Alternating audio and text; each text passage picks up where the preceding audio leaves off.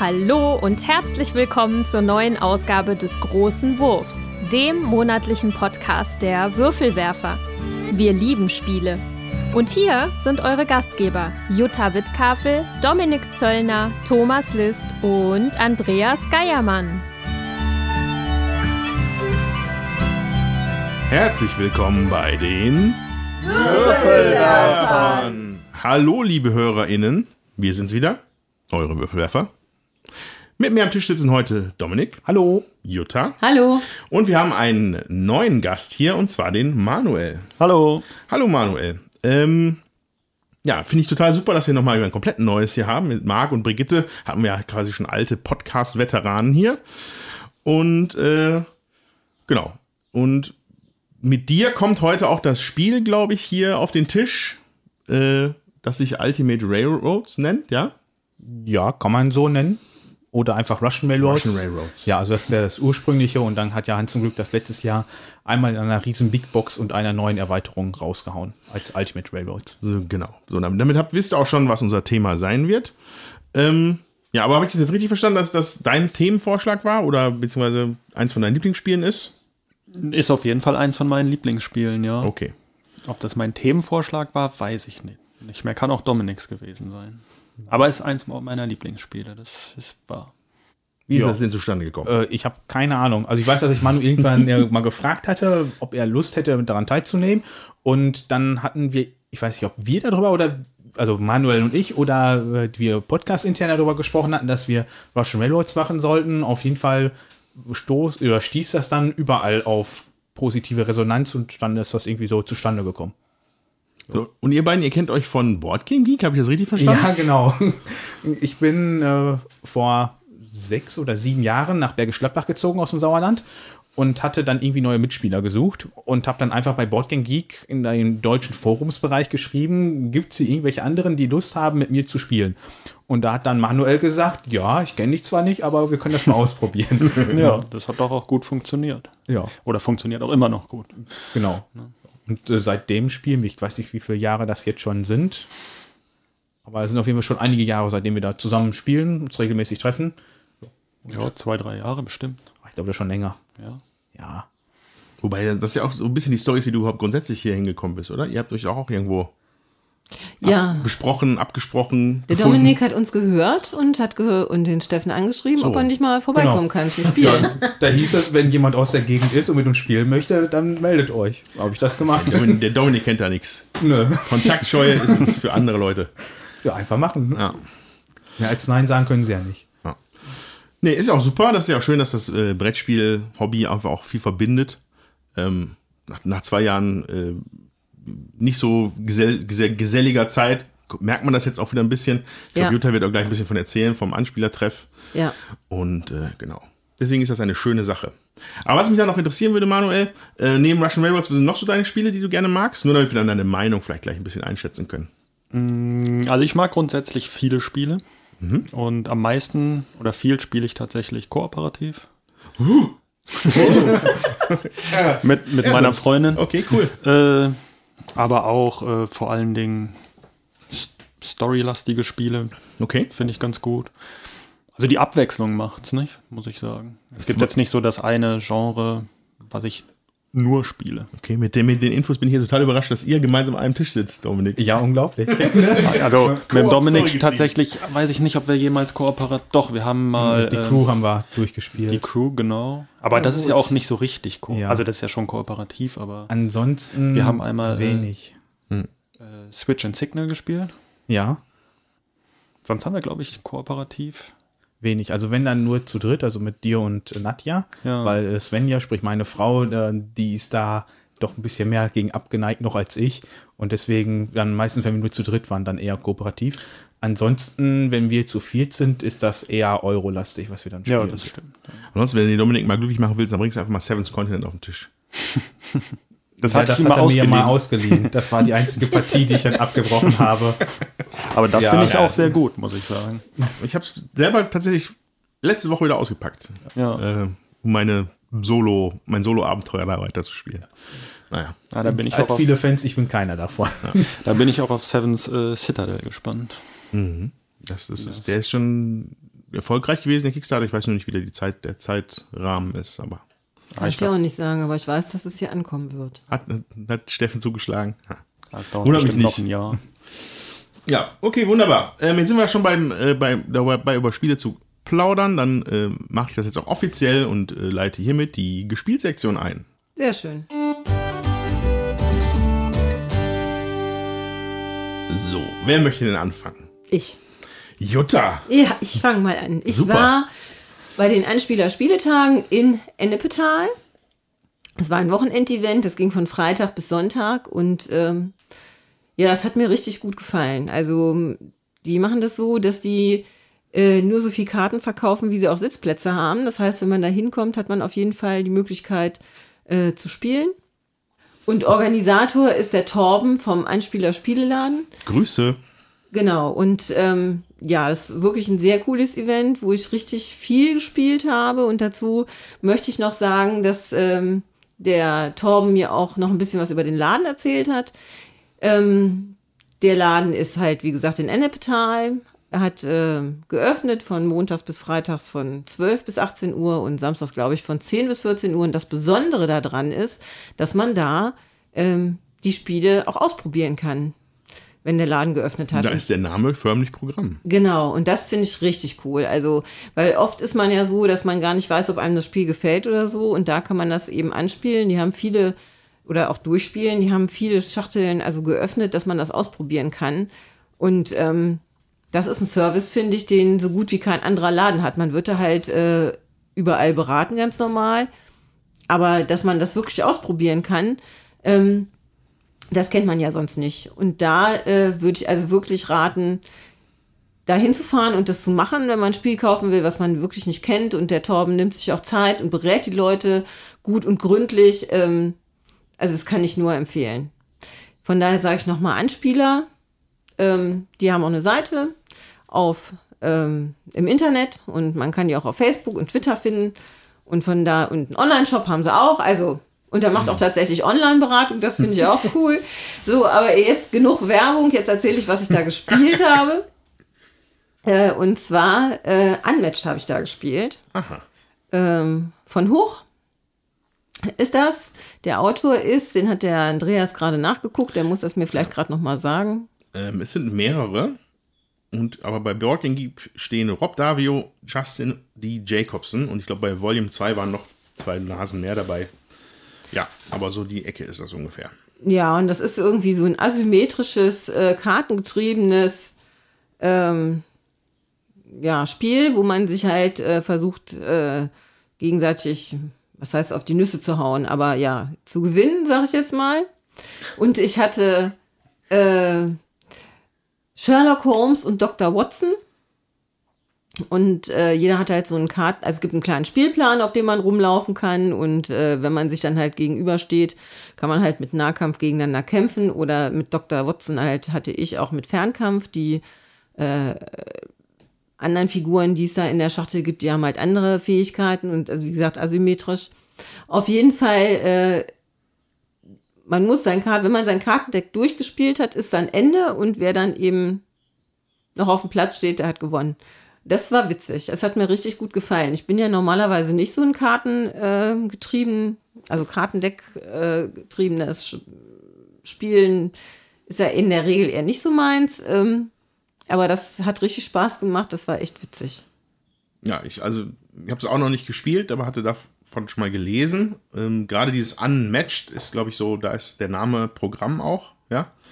Weil es geht, das sind halt wilde Kombinationen, die man da spielen kann, richtig? Ja, aber ich, äh, wie gesagt, hatte nur eine Partie und So. Aber wer war denn da, wer war denn da mit dabei? Was waren denn deine Gegner? Wenn du Sherlock hast? ja, also ich weiß es gar nicht mehr genau. Das war eine Figur, die konnte ähm, im Nebel, ähm, auf Nebel reisen, sich verstecken und äh, der letzte, oh mein Gedächtnis, ich habe an dem Wochenende so viel gespielt, das tut mir so, leid. du warst so in, intensiv mit Sherlock Holmes beschäftigt. Ja, genau, Ja, auch dann- das. Ja, dann, dann, dann zitiere ich hier ein bisschen aus dem Internet, weil was mir damals äh, aufgefallen ist, dass es halt bei Unmatched gibt es auch dann so Erweiterungen, unter anderem für Bruce Lee oder für Buffy the Vampire Slayer. Okay. Oder jetzt auch, glaube ich, für Jurassic Park. Ja. Und das ist halt so, ein- so ein Aspekt, der da halt irgendwie recht interessant ist. Und man hat, glaube ich, immer auch einen Helden und einen Sidekick noch dabei, glaube ich. Ne? Stimmt, ja. Also Ja, ja, genau. Ich hatte, ach, der Gegner war, jetzt fällt es mir ein, das war so ein Vampirmensch, der hatte Dra äh, Dracula und seine vier Schwestern, kann das sein? ich weiß nicht, wie viele der hat. Ja, aber, also auf jeden Fall, ich meine Dracula und seine vier Schwestern. Das war, äh, Ja, aber ich war glaube, auch Dracula witzig. ist auch so ein Pack davon. Genau. Ja, ja. Und dann, dann würde man theoretisch eine Partie spielen, wo König Arthur gegen Sherlock Holmes, Bruce Lee und Buffy, die Vampirjägerin, antreten würde. Und das ist ja erstmal etwas, was man nicht so häufig erlebt Das in einem stimmt. Spiel. Ja, aber wenn aber denn das Spiel, also wenn du aber sagst, dass das natürlich von der Mechanik her auch solide ist, dann macht es natürlich nochmal doppelt so interessant, weil äh, lustige Paarungen von Charakteren ist jetzt vielleicht ein Teil, aber das wird ja vielleicht nicht reichen, um das irgendwie zum coolen Spiel zu machen. Ja, ich denke, das äh, witzig ist, ich meine, das, je nachdem, wenn du halt äh, andere Charaktere spielst, hast du halt auch ein anderes Deck wieder. Und ich glaube, es ist halt interessant, dann auch die unterschiedlichen Charaktere auszuprobieren mit deren äh, Stärken und Schwächen und was man da halt machen kann und wie sich das dann gegen äh, jemand anders wieder spielt. Also ich glaube, das ist dann der Fun-Faktor, also Fun-Faktor auch da dran. Aber das, ich fand's halt, äh, ja, witzig, interessant. Wir waren da zu dritt. Das geht halt auch anscheinend gut zu zweit, hieß es natürlich. Dann hat man ja äh, sowieso schon vier äh, Charaktere immer in einer Box. So, ähm, ich habe da viele Sachen angespielt und ausprobiert, aber das fand, also das ist mir echt in Erinnerung geblieben, weil das äh, auch so ungewöhnlich war, was ich da äh, noch nicht, hatte ich vorher noch nicht ausprobiert, muss ich sagen. Hat mir gut gefallen. Ja, interessant. Und, und obwohl es auch so ein so Combat, Mary, Trash-mäßiges Spiel Ja. ist. Ohne das jetzt, ne? Ich mag ja immer diese ne negative Konnotation von Trash nicht. Aber das mal kein Euro. Ja, aber es war gut, hat Spaß gemacht. Ja, ja, das ist doch das, was wichtig ist. Gut, das war Unmatched von Rob Davio und Justin D. Jacobson, erschienen bei Huch in Deutschland. Weißt du auch, ab wie vielen Jahren? Ähm, hier steht 9 plus. Ja, das Community kommt sagt hin. 8 plus. 2 bis 4 Spieler. Kommt hin. Man sollte auf jeden Fall lesen können. Ja, das hilft meistens. Gut. Reimplement Star Wars Epic Duels. Interessant. Irgendein Spiel von 2002. Man weiß es schon. Egal. Ähm, gut. Wer möchte als nächster? Manuel, dann hast du es geschafft. Ich? Alles klar.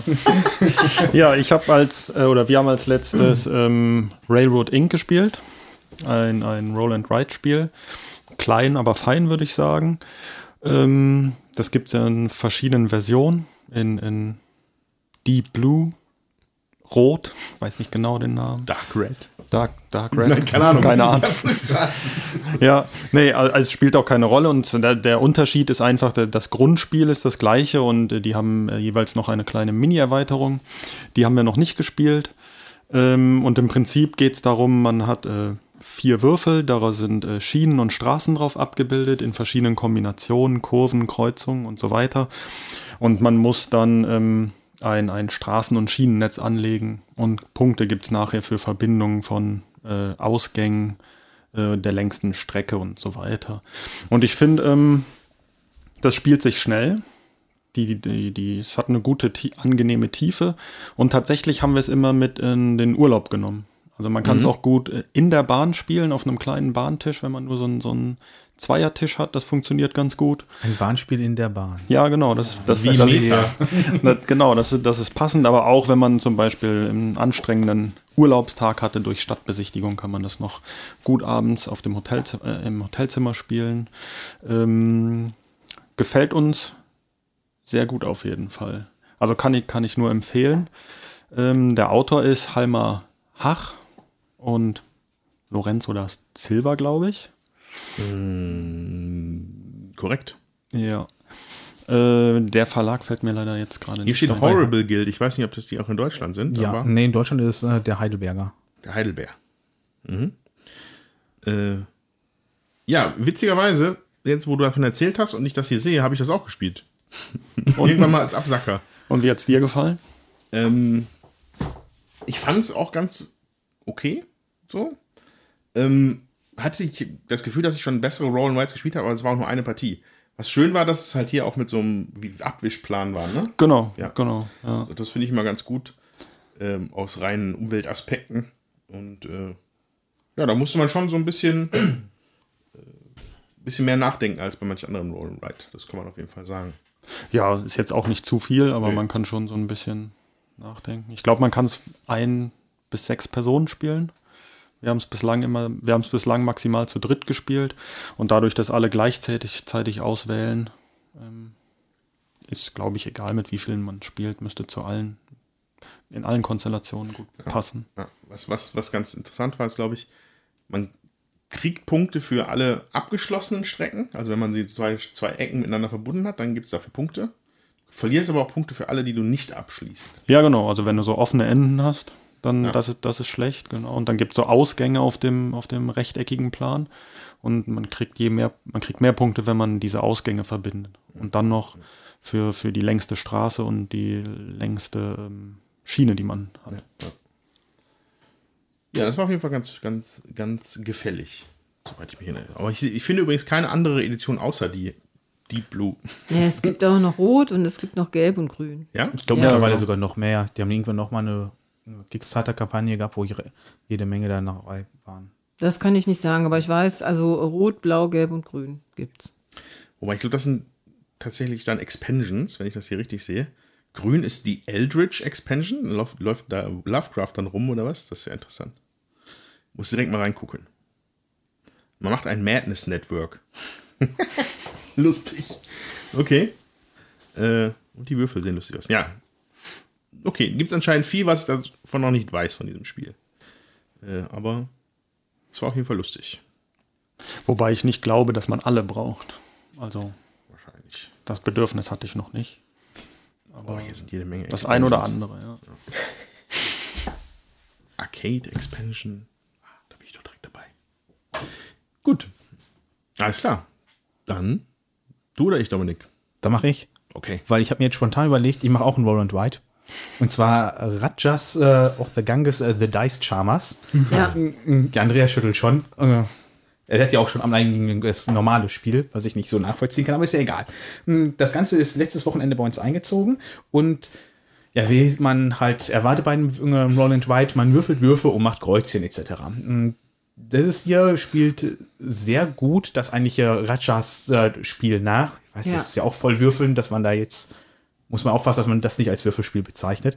Man hat da im Normalfall ja beim großen Bruder, sag ich mal, seinen Plan, wo man eine, seine Stadt oder Landschaft aufbaut. Das findet hier statt. Man hat den Palast, wo man Leute besuchen kann. Das findet statt. Äh, Man hat die Waren, die man verkaufen äh, kann, das findet statt. Und man hat auch auf dem Fluss, den man reisen kann. Also im Grunde macht man genau das Gleiche wie in dem großen Spiel, nur halt viel komprimierter. Und das haben wir jetzt einmal gespielt und das hat uns bisher echt gut gefallen, aber es ist mega grübellastig, weil du kannst auf einmal in Kettenreaktion kommen, wo du sowas von dermaßen aufpassen musst, dass du auch alles machst. Ja. Aber wenn du das gut planst, kannst du da auf einmal ähm, äh, Punkte machen ohne Ende und dann auf einmal äh, richtig nah wieder an den, an den Mitspieler rankommen. Also es ist hier wieder genauso mit diesen beiden gegensätzlichen laufenden Leisten, die sich wieder überschneiden sollen und dann wird das Spiel sofort beendet. Und hier hatte ich dann zum Beispiel eine Runde, also ich gucke jetzt gerade mal, das geht bei Geld zum Beispiel bis 78 und bei dem Ruhm oder was auch immer das ist bis 39. Und da habe ich es in einem Zug gehabt, da habe ich dann äh, 15 bis 20 Geld mal gemacht, weil ich dann einfach eine gute Kombination hatte, dass ich gut Rohstoffe bekommen habe, verkaufen konnte, dann konnte ich wieder gleichzeitig noch andere Punkte woanders mitnehmen und das ist echt beeindruckend, ähm, sehr grübelastig, finde ich bedeutend extremer zum Beispiel als ähm, ein ganz schön clever, was ja auch schon viele Kettenreaktionen hat. Mm, Und ich finde, man erkennt das eigentliche Spiel sehr gut wieder. Ja. Ähm, Wo ich aber trotzdem nicht sagen würde, dass es das dann ersetzt. Ja. Mm, Hier wird es so gemacht, dass man halt für jede von den vier Orten, die ich eben genannt habe, gibt es zwei Würfel. Da würfelt einer einen, der halt gerade quasi Startspieler ist in der Runde, sucht sich einen aus und der andere wird dann quasi rausgenommen. Das heißt, den können die anderen nicht mehr nutzen. Alle anderen suchen sich dann einfach irgendeinen Würfel aus. Mm, Man kann an den anderen Würfel, der raus ist, drankommen. Wenn man Karma ausgibt, dann darf man den nochmal neu würfeln. Hm, Hatten wir jetzt nicht genutzt, sondern äh, sind so damit klargekommen. Hm, Aber ich finde das schon beeindruckend, dass man hier dafür, dass man die Würfel nur wirft und dann davon äh, komplett im Ergebnis abhängig ist, trotzdem das gleiche Gefühl so gut rüberkommt. Hm. Von der Länge her, ähm, müsste ich mal kurz gucken, da haben wir eine Dreiviertelstunde gespielt. Also ist jetzt auch nicht ein kurzes Roll and Ride, das Ja. halt, dauert schon so ein bisschen. Und aus meiner Erinnerung her dauert das große Spiel gar nicht so viel länger. Ich glaube, das dauert dann vielleicht eine Stunde. Und natürlich hast du da viel mehr Auf- und Abbau noch wieder mit dazu. Hm, Aber das ist hier, finde ich, ist eine schöne Alternative dazu, ähm, um das mit in den Urlaub zu nehmen. Was hier jetzt ist, sind normale Spielblöcke wieder mit dabei, die man hinterher wieder in den Müll wirft die ganze Zeit. Hm, Aber ansonsten hatten wir einen sehr positiven Eindruck davon. Wir hatten das, glaube ich, auch mit Manuel mal online das- gespielt, ne? Wir haben das einmal online gespielt, genau. Ja. Ich glaube, dir hat das auch gefallen, oder?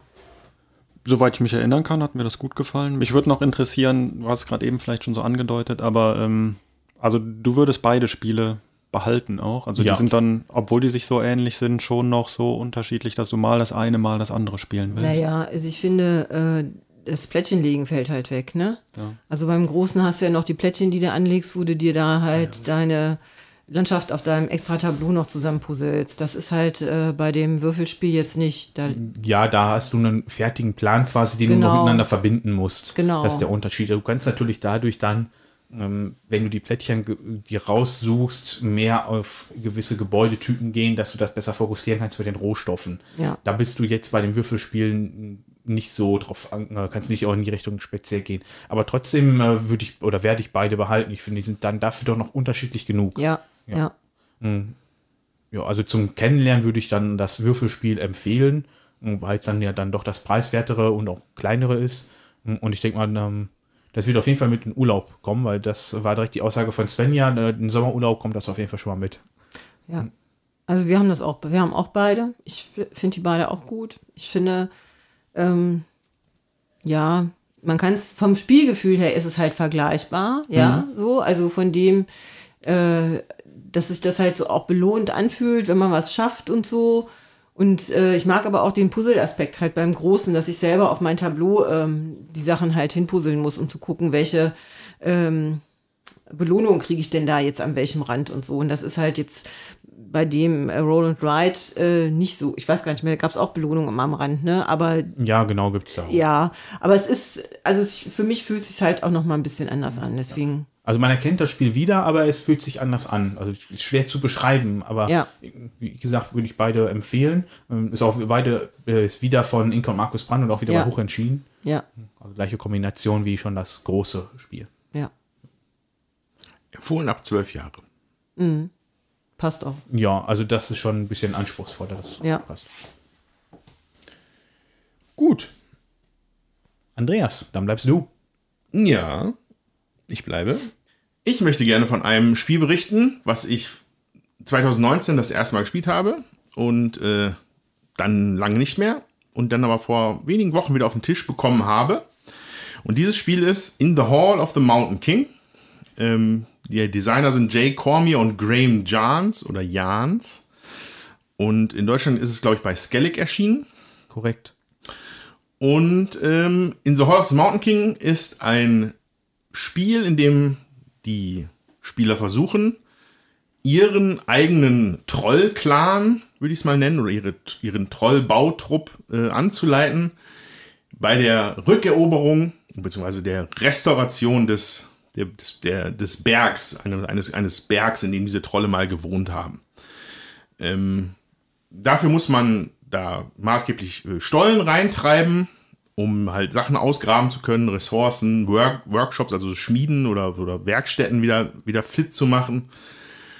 Und man will auch an die wertvollen Statuen äh, wieder rankommen, die dort verschüttet sind. Äh, die sind nämlich dann von hohem religiösen Wert für die Trolle und äh, die muss man halt in dem Spiel nehmen und möglichst nah an den Kern des Bergs bringen, um da möglichst viele Siegpunkte für zu bekommen. Der Spielplan ist ein Eine Ja? kurze Frage. Das sind Trolle und keine Zwerge? Das sind Trolle. Okay, weil mit so Fantasy und Ja. äh, Höhlen und sowas verbinde ich irgendwie Zwerge und nicht Trolle. Ja. die Zwerge sind dann schon wieder weg. Die Trolle kommen dann zurück, nachdem die Zwerge da also ich, ihre Schätze ausgebuddelt haben. ich, ich glaube, das waren tatsächlich Goblins, die die vertrieben haben. Ah, okay. Also die, die, die Autoren haben sich da was bei gedacht. In dem Fall sind es aber tatsächlich einfach Trolle. Okay. Der Berg unter, der König unterm Berg war in dem Fall ein Troll. Okay, gut. Ähm, genau. Vielleicht wollten wir einfach mal was anderes machen. Ich persönlich hätte ja, ich, für mich können es ja nicht genug Zwerge sein in meinem Leben, finde ich. Ich finde Zwerge super. Auch schon, auch nicht das erste Mal, dass ich das hier in diesem Podcast sage. Ähm, aber wo war ich? Genau, Statuen, die man zur Mitte des Berges bringt. Also der Spielplan ist, ja, ist quadratisch und mit ganz vielen einzelnen Feldern eingeteilt, wo man sich halt seine Stollen-Puzzleteile quasi drauf legen kann. Und der Berg ist quasi nach Hitzezonen eingeteilt. Außen ist es recht kühl und je näher man in die Mitte kommt, desto gelber wird der Spielplan. Desto schwieriger ist es da auch weiter zu buddeln, weil es gibt auch immer Felder, die ähm, speziell verschüttet sind, wofür man dafür muss man eine Werkzeugressource muss man sich besorgen, um da durchbauen zu können. Und aber auch je nachdem, nach, je nach Wärmezone oder Farbzone sind die Statuen halt auch mehr wert, wenn du sie bis, hin, bis dahin geschleppt hast. Also ne, man, man, restauriert halt wirklich dieses Bergkönigreich. So, aber wie mache ich das? Dafür benutze ich meine Trolle. Und zwar ähm, macht man sich quasi so eine Auslage, so eine pyramidenartige Auslage von Trollen, von Trollkarten, Trollcharakteren. Äh, da fängt man mit der untersten Reihe an, dann hat man vier zu Beginn des Spiels und diese Trolle bringen dann erstmal Ressourcen mit. Ähm, Ressourcen gibt es verschiedene. Also es können Stein, Eisen, Harz, Hearthstone oder sowas heißt das. So, so ein roter Kristall. Dann gibt es Mana, Geld und als letztes Werkzeug. Das sind die Ressourcen. Also sehr, sehr divers und sehr verschieden. Davon bringen die alle erstmal eine, eine ganze Reihe mit. Und sie könnten auch in Zukunft aktiviert werden, um nochmal wieder diese Ressourcen zu produzieren. Ähm, aktivieren tut man Troll, indem man diese Pyramide weiter aufbaut. Also man hat unten diese vier und dann könnte man einen weiteren Trollkarte sich aus einer Auslage nehmen als Aktion und sie über, die, über einem Pärchen in der untersten Reihe platzieren. Dann würden die darunter auch wieder produzieren und auch er selber produziert. So, und äh, so baut man sich halt eine Pyramide auf, wo dann der oberste Troll, ne, der in, als letzter oben gelegt wird, würden natürlich alle anderen Trolle unter sich einmal aktivieren. Das leitet aber auch das Ende des Spiels ein, wenn man den, denn der, ich glaube, wenn der zweite Spieler den letzten Troll gelegt hat, dann endet das Spiel. Okay. So. Ähm, die Ressourcen sind erstmal auf den Trollen drauf, das heißt, man muss sie von denen runternehmen und benutzen, weil sonst würden sie bei einer Produktion nicht, also sie haben dann keinen Platz mehr für eine Ressource. Und äh, genau, deswegen muss man das ein bisschen sich gut, muss sich gut einteilen. Man muss immer, weil die Hauptaktion ist nämlich entweder einen Troll rekrutieren oder einen Stollen bauen. So, der Stollenbau ist insofern noch interessant. Man kann sich aussuchen, aus welchem Material man den Stollen baut. Man möchte es halt schön prunkvoll haben in dem Königreich der Trolle. Deswegen sind äh, Tunnel, die man aus dem Hearthstone, aus diesem roten Kristall baut, sind am meisten Siegpunkte wert. Ne? Also für jedes Gangstück, was du baust, gibt es Siegpunkte und die sind je nach Material höher. Allerdings sind die seltener, die, die teuren Ressourcen auch schwerer zu bekommen. Äh, genau, und das ist es, glaube ich, im Groben. Äh, klar sind da noch ein paar Details. Achso, ja gut, die Magie könnte man noch erwähnen, weil das nämlich ganz eigentlich ein cooles System ist. Ich hatte gesagt, es gibt eine Mana-Ressource. Alle Spieler haben drei Zaubersprüche zur Auswahl. Die können insgesamt dreimal verwendet werden, dann wird die ausgetauscht und mit neuer hingelegt. Und die reichen dann von einen Tunnel extra bauen oder eine, eine Statue verschieben zu, ich, alle meine Trolle produzieren jetzt Eisen oder sowas, also die sind diverse Effekte. Und dafür muss man diese Mana-Ressource auf die Trolle legen. Genau. So. Ähm, mir hat es diesmal sehr gut gefallen, im Unterschied zum ersten Mal, wo wir es gespielt haben. Das war auch, glaube ich, der Grund, warum es so lange nicht mehr auf den Tisch gekommen ist. Die erste Partie, die wir gespielt haben, war mit fünf Leuten. Gefühlt hat es dann einfach alles sehr lange gedauert. Es war wenig Platz an dem Berg. Und man war, also ich persönlich war relativ genervt von dem Spiel. Jetzt haben wir es zu dritt gespielt und es war eigentlich ziemlich hervorragend. So, also das muss man dann wirklich der Spielsituation äh, anlasten. Ne? Das war die erste Partie, dann war die vielleicht noch nicht sonderlich geglückt. Hm, negativ. Hat, lehrt mir jetzt, dass man einem Spiel auch gerne eine zweite Chance geben sollte, weil diesmal war es wirklich gut. Ähm, ja, also kann ich nur empfehlen. Ist ein eingängiges, aber nicht triviales Puzzle-Euro-Spiel. Es gibt viele Sachen, an denen man da rumknuspern kann. Es überfordert einen aber auch nicht. Also, also es, im Gegensatz zum ersten Mal, wo ich gedacht habe, dass es schon wirklich sehr irgendwie super schwierig ist, aber das ist es eigentlich gar nicht. Ich finde, es hat sich total fluffig gespielt. Hat auch ein Weight-Rating von 2,8. Da lacht der Dominik nur ganz Locker müde drüber. Ähm, aber ich glaube trotzdem, dass es auch, also da ist aber genug Unterhaltung drin für Vielspieler, die es dann zu einem guten Spiel machen. Genau, das ist dann In the Hall of the Mountain King. Erschienen bei Skellig. Da kommt dieses Jahr, das wissen unsere Hörer jetzt wahrscheinlich schon, wenn diese Ausgabe raus ist, noch ein weiterer Teil auch bei Skellig. Das hat mir gestern der Uwe in Herne verraten. Oha. Der heißt irgendwie was mit dem Fall vom Bergkönig oder sowas. Also auf Deutsch heißt das mit die Halle des Bergkönigs. Und da hat er gesagt, dass das dieses Jahr wohl auch noch ge- angepeilt ist, dass das kommt. Äh, ja, ich glaube, da hat mir, glaube ich, der Ben noch von erzählt. Das ist quasi das Prequel zu dem Spiel. Da erfährt man, wie die Trolle den Berg verloren haben. Quasi. Aber über die Mechanik oder so weiß ich nichts. Aber da haben sich die Autoren auf jeden Fall irgendwas bei gedacht. Gut. Möchte noch jemand? Ja, ich habe ähm, beim Einspieler-Spieletag natürlich mehr als ein Spiel gespielt. Unter anderem habe ich noch ähm, Respekt. Living Forest gespielt. Da muss auch der Andreas jetzt wieder googeln, von wem das ist. Ja, mache ich. Und äh, letztendlich geht es darum, ähm, dass man, man hat so ein Ta Tableau vor sich aus 6 mal 8, äh, 6 mal 3 äh, Feldern, wo man Bäume pflanzt. Ähm, man muss äh, Tiere anheuern, um Bäume eben kaufen zu können oder äh, zwölf Blumen zu haben, um so Siegpunktbedingungen dann äh, aufzudecken oder Brände löschen, zwölf Flammen haben. Äh, dann ha- hat man auch eine Siegpunktbedingung äh, erfüllt. Und äh, das geht halt, indem man, ähm, man hat ein Kartendeck, ähm, da sind jeder am Anfang das gleiche und man versucht halt äh, Karten aus der Auslage zu kaufen.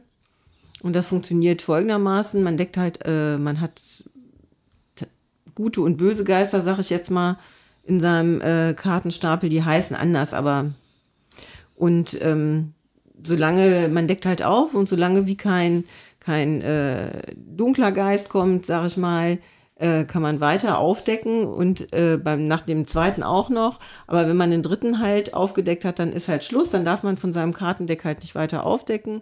Und ähm, wenn man drei aufgedeckt hat, drei dunkle Geister, kann man halt nur eine Aktion machen und sonst kann man halt zwei Aktionen machen. Und das ist halt äh, sozusagen das Spiel. Dann gibt es halt noch einen, so, ein, so eine Runde, äh, ja, wie so ein Steinkreis sieht das aus, wo man drüber laufen kann. Ähm, da gibt es halt noch, ähm, ja, so, so Bonus, Boni, die man abgeben kann oder äh, an, also man kriegt so, so, Kreuze, sage ich jetzt mal, die heißen auch anders, die man abgeben kann, ähm, um sein Deck auszusortieren. So ist ein bisschen wirre erzählt jetzt wahrscheinlich. Ähm, letztendlich von der Funktion her, es funktioniert ganz gut, muss ich sagen. Es macht auch Spaß, diese, dieser äh, äh, Paschiolack-Mechanismus zu gucken, wie weit kann ich denn meine Karten aufdecken, bis ich, ähm, also höre ich auf oder mache ich noch weiter sozusagen. Was will ich machen? Will ich Flammen sammeln? Will ich ähm, Blumen sammeln? Will ich mich darauf fokussieren, äh, da meine, äh, auf meinem Brett die Bäume auszubauen? Man darf halt auch von jedem Baum äh, immer nur ein äh, auf, seinem, auf seiner Auslage haben und die geben einem eben auch zum Teil Sonderfähigkeiten, sodass man halt versucht, mit den Sachen, die man da so hat, sich möglichst so aufzustellen, dass man halt die Siegpunktbedingungen gut erfüllt. Ähm, ja, kann man flott runterspielen, ist jetzt also nichts für Experten, sondern eher, finde ich, im Familienbereich äh, angesiedelt, sieht aber total schön aus. Also man hat auch so Aufsteller in der Box, die muss man auch nicht jedes Mal wieder ausräumen, wo dann eben diese Baumkarten schon drin sind. Das ist also super zu verstauen. Ganz eingängig, leicht für Kinder, nur so ein bisschen die Geister, die da drauf sind, diese Waldgeister, die sind Tiere, die sehen ein bisschen spooky aus, weil die haben die Augen halt ähm, hell oder dunkel, je nachdem, ob es ein guter oder ein böser Geist ist, sag ich jetzt Okay. mal so. Ne? Aber ähm, ja, also es ist sehr nett gemacht, lässt sich fluffig runterspielen, fand ich, fand ich ganz gut. Also hatte ich auch dieses Jahr das erste Mal was von gehört und ähm, hat mir gut gefallen insgesamt an diesen Spieletagen, dass man einfach viel Sachen, äh, die man noch nie gespielt hat, einfach auch ausprobieren konnte. Das habe ich halt auch ausgiebig gemacht, sag ich jetzt mal. Ja. Okay, ja, Living Forest. Der Designer ist Aske Christiansen.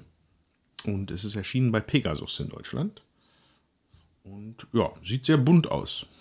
Ja, also ich würde schon sagen, eher Familienspiel, was aber dann, ähm, ich sag mal, auch Leuten, die so Exp Vielspieler sind oder Expertenspieler, das einem halt auch noch Spaß macht, weil es halt nicht ganz trivial ist. Man muss halt immer noch ein bisschen gucken und man hat halt äh, Entscheidungsmöglichkeiten, die halt nicht so ganz banal sind. Aber kann man eben auch mit Kindern, auch Jüngeren, also ich weiß nicht, ab wie vielen Jahren, was hast du gesagt? Hier steht 10. Ja, also ich denke, es geht auch schon ab 8. Hier ist irgendwas, irgendwas vom, vom Spiele-Dingsbums. Ich weiß nicht, ob sie es jetzt gewonnen haben oder nominiert. Ich glaube, Ini In Frankreich heißt, haben- glaube ich, er, In er Frankreich haben die, glaube ich, einen gewonnen.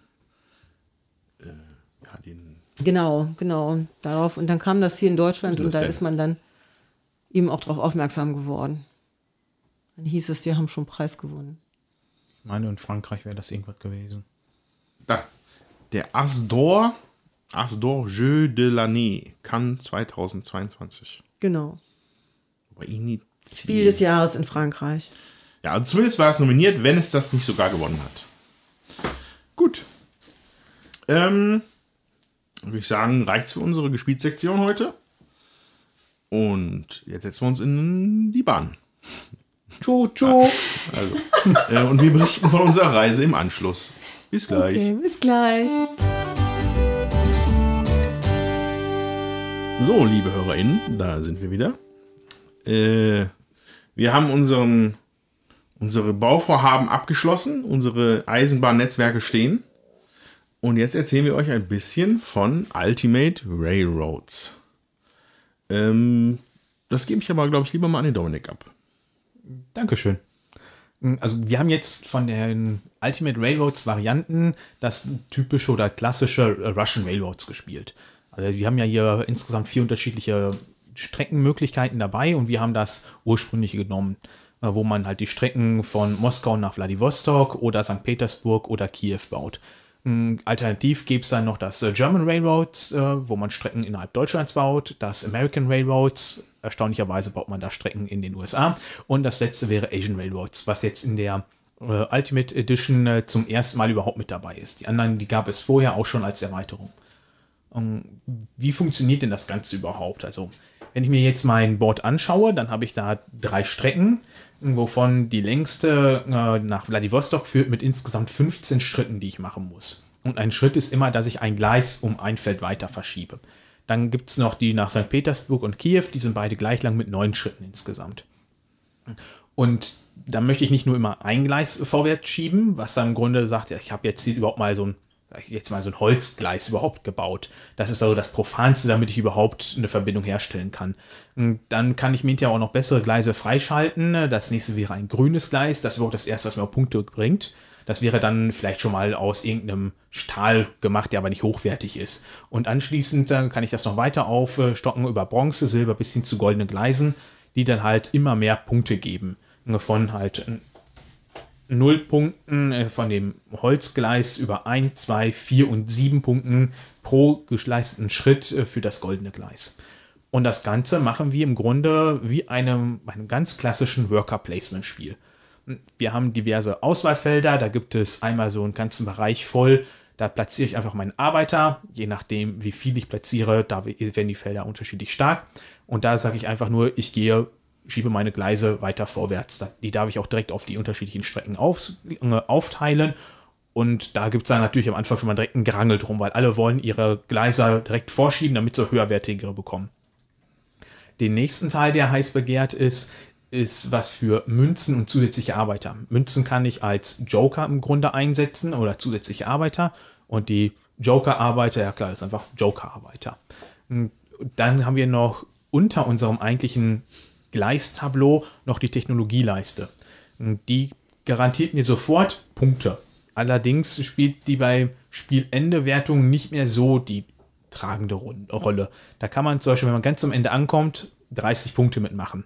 Wir hatten es jetzt hier dabei, da hatte Manuel zum Beispiel ab der zweiten oder dritten Runde schon mit einer Strecke jedes Mal 45 Punkte gemacht. Mhm. Bei mir war es jetzt in der letzten Runde mit einer Strecke, da war ich bei um die 80 Punkte mit einer Strecke. Also man sieht, mit der Leiste kann man Frühpunkte machen, aber nicht die Menge. Und das Ganze wird noch ein bisschen verkompliziert dadurch, dass man erstmal noch gewisse äh, Technologien erforschen muss, sage ich mal. Äh, dafür gibt es diverse Möglichkeiten, äh, um da ranzukommen. Da haben wir dann Felder, wo ich mir Lokomotiven oder neue Fabriken holen kann. Die Lokomotiven benötige ich erstmal, um überhaupt mir Boni an den Gleisen freispielen zu können. Da sind einfach nur Zahlen drauf. Man startet mit einer, mit der 1 und ansonsten kann man das von der 2 bis zu 10 aufwerten. Und die sind auch notwendig dafür, damit meine Gleise überhaupt gewertet werden. Weil nur soweit wie ich meine Lok fahren kann, kriege ich überhaupt die Punkte dafür. Und wenn ich mich allerdings beim, bei der Aktionswahl für dieses Feld entscheide, Lok oder Fabrik, kann ich auch eine Fabrik nehmen und die haben da auf der Rückseite dann einfach Boni. Sobald ich mit auf der Fabrikleiste dann darüber hinweglaufe, weil damit fülle ich Lücken mit auf, um überhaupt vorwärts laufen zu können, kann ich dann zum Beispiel mir nochmal eine weitere Lok oder eine Fabrik nehmen. Ich kann einen zusätzlichen Schritt auf der Leiste machen. Ich darf mit einem beliebigen äh, zwei Gleisen Schritte machen oder ich bekomme einfach Punkte für die Anzahl meiner besten beiden Loks, jetzt ein paar Beispiele zu nennen. Und dann haben wir noch zusätzlich Ingenieure. Die liegen immer als Einmalfelder für alle frei da. Die wechseln auch jede Runde.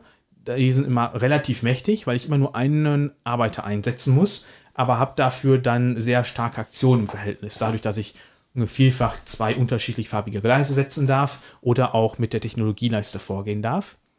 Und äh, in jeder Runde liegt ein neuer aus, den man auch kaufen kann. Da gibt es dann noch so eine kleine Runden- oder Spielendewertung. Wer die meisten hat, bekommt dafür nochmal zusätzliche Punkte.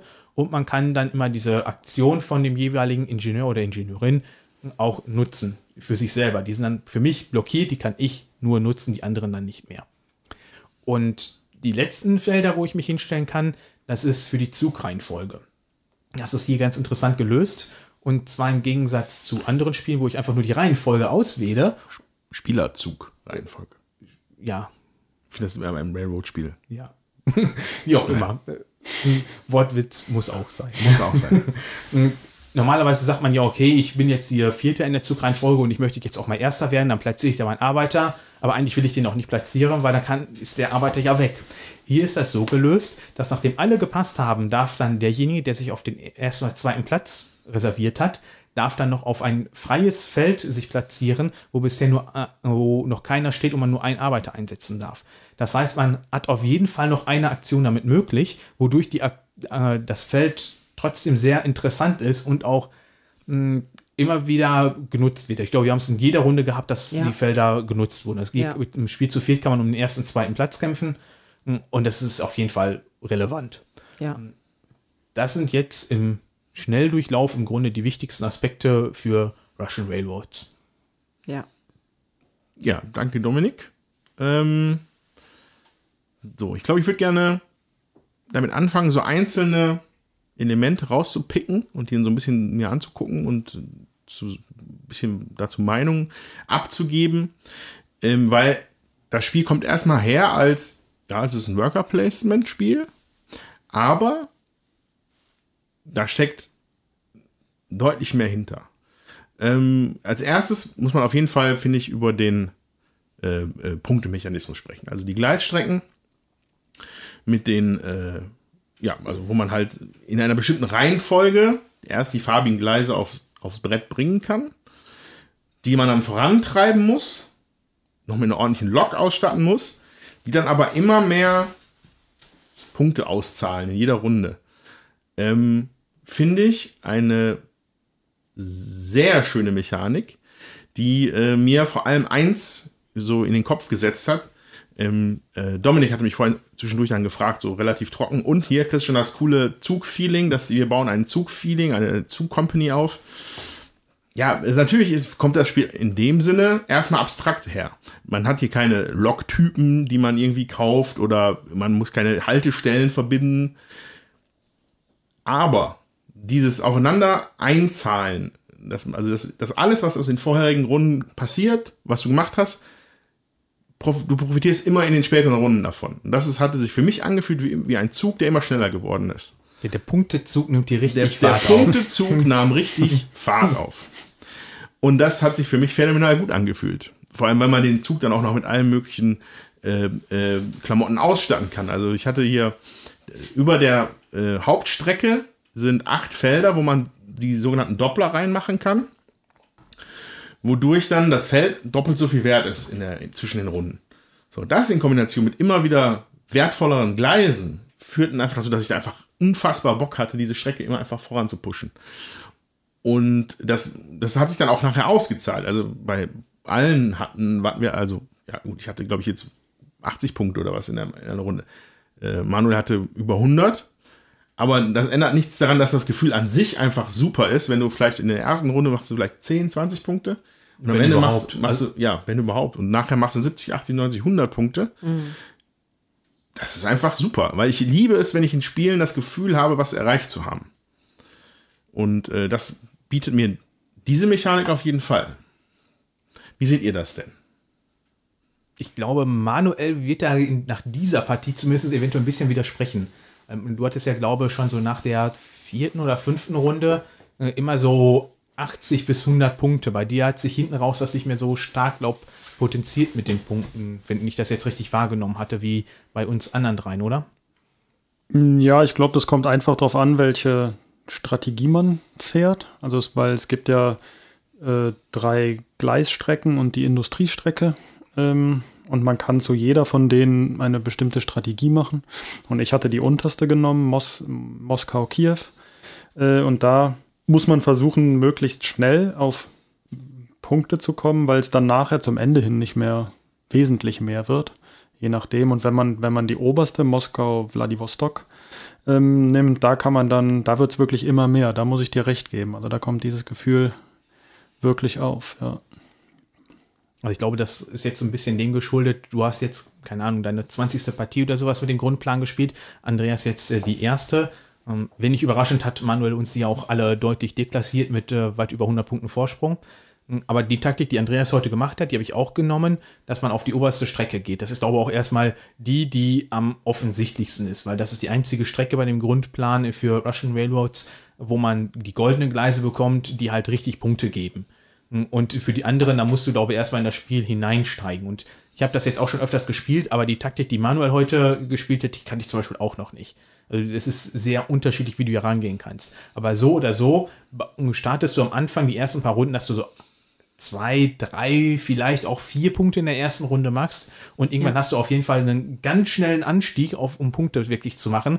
Und entweder ist das dann halt über das ganze Spiel verteilt, wie bei uns, oder bei Manuel halt in den ersten paar Runden und danach steigert es sich langsamer, weil er dann die Strecken dann angeht, die wir vorher fokussiert haben. Ja, aber ich würde schon auch sagen, dass man macht natürlich immer mehr Punkte. Also das, das wird schon immer, fühlt sich wirklich, wo du das heute gesagt hast, musste ich dir schon zustimmen, auf jeden Fall. Es fühlt sich so an. Das ist ein guter Vergleich, ja. Jutta, wie ist denn dein Zug gefahren? Ja, indifferent. Also unterschiedlich, ne? Ich ähm, habe dann auch geguckt, was ihr so macht und ähm, ja, habe mich dann auch auf die untere und die mittlere Strecke fokussiert. Habe da geguckt, dass ich mir meine Leute freischalte auf der obersten äh, Strecke, damit ich dann da auch einfach mehr Worker habe. Das macht sich eben auch bezahlt. Ne? Man hat am Anfang nur fünf und äh, man kann sich Worker eben auch auf den unterschiedlichen Strecken freischalten. Und ich finde das eben auch nötig, damit man das Gefühl hat, man kommt überhaupt noch mal zum Zug. Also wenn man halt nicht immer auf erster oder zweiter Spieler setzt, dann ähm, es gibt so Felder, die, die will jeder halt haben. Ne? Die sind immer am Anfang direkt weg. Also ein Feld ist, wo man noch zwei Leute extra kriegt. Ein Feld ist, wo man zwei Münzen kriegt. Münzen braucht man, um die, ähm, also ist als wie so ein Joker-Spieler und eben auch um ähm, die äh, Lokführer da einzukaufen und ja, die sind immer sofort halt weg oder das Feld, wo man halt drei Männchen setzen muss und man nimmt eine Lok und dann halt noch so ein ähm, Fabrikteil. Also das hat der Manuel auch ganz häufig benutzt und da muss man wirklich gucken, wo gehe ich hin, an welcher Stelle bin ich in der Zugreihenfolge, damit ich auch die Sachen noch machen kann, die ich irgendwie machen will. Das finde ich ist eben auch wichtig und ähm, da hatte ich zwischendurch das Gefühl, so jetzt mein Zug nimmt nicht ganz so gut Fahrt auf, dann hatte ich das Gefühl, es ging und jetzt am Ende hat mich Dominik noch mal richtig fett überholt. Ähm, Ups. Und ähm, ja, ich weiß auf jeden Fall, was ich das nächste Mal anders machen würde. Und ich hoffe, ich merke mir das, das auch, weil wir spielen das ja nicht so häufig. Also Russian Railroads haben wir hier auch als äh, Grundspiel noch von der Erstauflage. Und äh, ja, also schönes Spiel. Auf jeden Fall. Also es, es nimmt Fahrt auf, man muss halt gucken. Und ich könnte es jetzt am, ich würde es am liebsten direkt nochmal spielen. Ja, dann wäre ich dabei. Okay. Ähm, Ein weiterer Punkt, der mir hier sehr positiv auffällt, ist die äh, Anpassbarkeit des Spiels. Und äh, was meine ich damit? Man hat hier tatsächlich sehr viele Elemente, finde ich, die, wo man sich sein Spiel ein bisschen mehr gestalten kann, wie es vielleicht bei anderen Worker Placements ist. Das sind zum einen, dass du dir die, das ist das Offensichtliche, dass du die Ingenieure kaufen kannst und dann bist du der Einzige, der diese Felder noch bespielen kann. Ja. Ganz toll finde ich das aber auch bei der, bei der Fabrikleiste, bei der Technikleiste unten. Ja. Ne?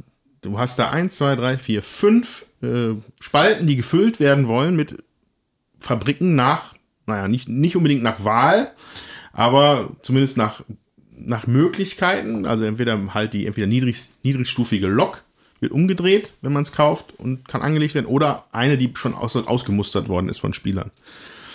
Und ich hatte dann jetzt, also hier, in meine drei Effekte waren entweder eine Lok oder einen Workshop kaufen, einen Schritt auf der gleichen Leiste nochmal einen weiter, was direkt einen Unterschied von fünf Punkten gemacht hat pro Ja. Runde, oder ein Geld zu bekommen. Und das ist, glaube ich, gefühlt bei allen sehr unterschiedlich geworden. Ja. Und dadurch, dass du dann auch noch nachher die Gelegenheit hast, auch einen zweiten äh, Werkzeugmarker dir zu holen, wenn du das denn möchtest, mit einem anderen sehr anpassbaren Element, wo ich jetzt gleich von rede, fühlt sich das super an. Also das fühlt sich an, ich baue mir hier jetzt so eine, so eine Paradestrecke, wo ich mich richtig drüber freue und ich sahne auch noch im zweiten, ich, ich sahne zweimal ab. Und das ist auch sehr cool und anpassbar. Ja. Dann, Aber da bin ich gar nicht hingekommen, ne? Also ich finde, das muss man auch noch mal sagen. Weil da gibt's auch nur vier Felder, wo man sich da irgendwie drauf fortbewegt. Und ich hatte da in der letzten Runde drauf gespielt, dass ich zumindest noch mal 20 Punkte kriege über meine Auslage an Lokku, also an Lokführern. Und das hat nicht mehr geklappt. Da hat sich dann jemand anders drauf gesetzt und Feierabend. Ne? ich sehe nur einen das ist Ingenieur. echt scheiße. Also Entschuldigung, Ingenieur. aber das war echt doof. Ähm, das hat mir überhaupt nicht gefallen. So, und da hatte ich zwei Leute eigentlich auch verschwendet, die ich vielleicht besser woanders hätte noch eingesetzt. Was noch richtig interessant bei dieser Leiste ist, wenn man es schafft, den ersten bis zum Ende durchzuschieben oder zumindest alle fünf Fabriken dahin zu legen, ab dann darf man auch anfangen, die wieder auszutauschen. Das heißt, du könntest irgendwelche lukrativen Sachen, die dir am Spielbeginn wirklich was bringen, mit dem ersten Marker nutzen und dann fängst du an, die auszutauschen für die, die dir hinten raus richtig Punkte geben. äh, Für den zweiten Marker. Das heißt, darüber kannst du auch nochmal richtig Punkte machen, wenn du es darauf anlegst. Ja. Ja, d- das stimmt, weil dann kann man ja nachher, gibt es ja bei den höheren Lokomotiven, kriegt man noch eine extra Siegende-Karte, so wie der Dominik das hatte. Oder äh, deine Lokomotiven werden gewertet. Also da kann man dann, wenn man mit dem zweiten Industriemarker durchläuft, nochmal richtig Punkte machen. Das wäre dann, glaube wir hatten das mal, wo wir zusammen gespielt haben. Da bist du, glaube nur komplett auf die unterste Leiste gegangen und hast dann aber auch die Technologieleiste mit beiden Markern komplett durchgewandert und Ja. hast dann auch im Zwischen ausgetauscht. Und das ist ultra mächtig, wenn du das immer dich darauf fokussierst. Das war dann doch auch eine Partie, da habe ich was ganz anderes gemacht. Das heißt, wir sind uns da gar nicht ins Gehege bekommen. Das heißt, jeder hat seins gemacht und konnte seinen Stiefel runterspielen. Und in so einer Kombination ist das ultra stark, was du da unten machen kannst. Ja, und ich habe oft schon in Worker Placement Spielen gibt es ja so Leisten, wo du halt hochwanderst und das bringt dir was.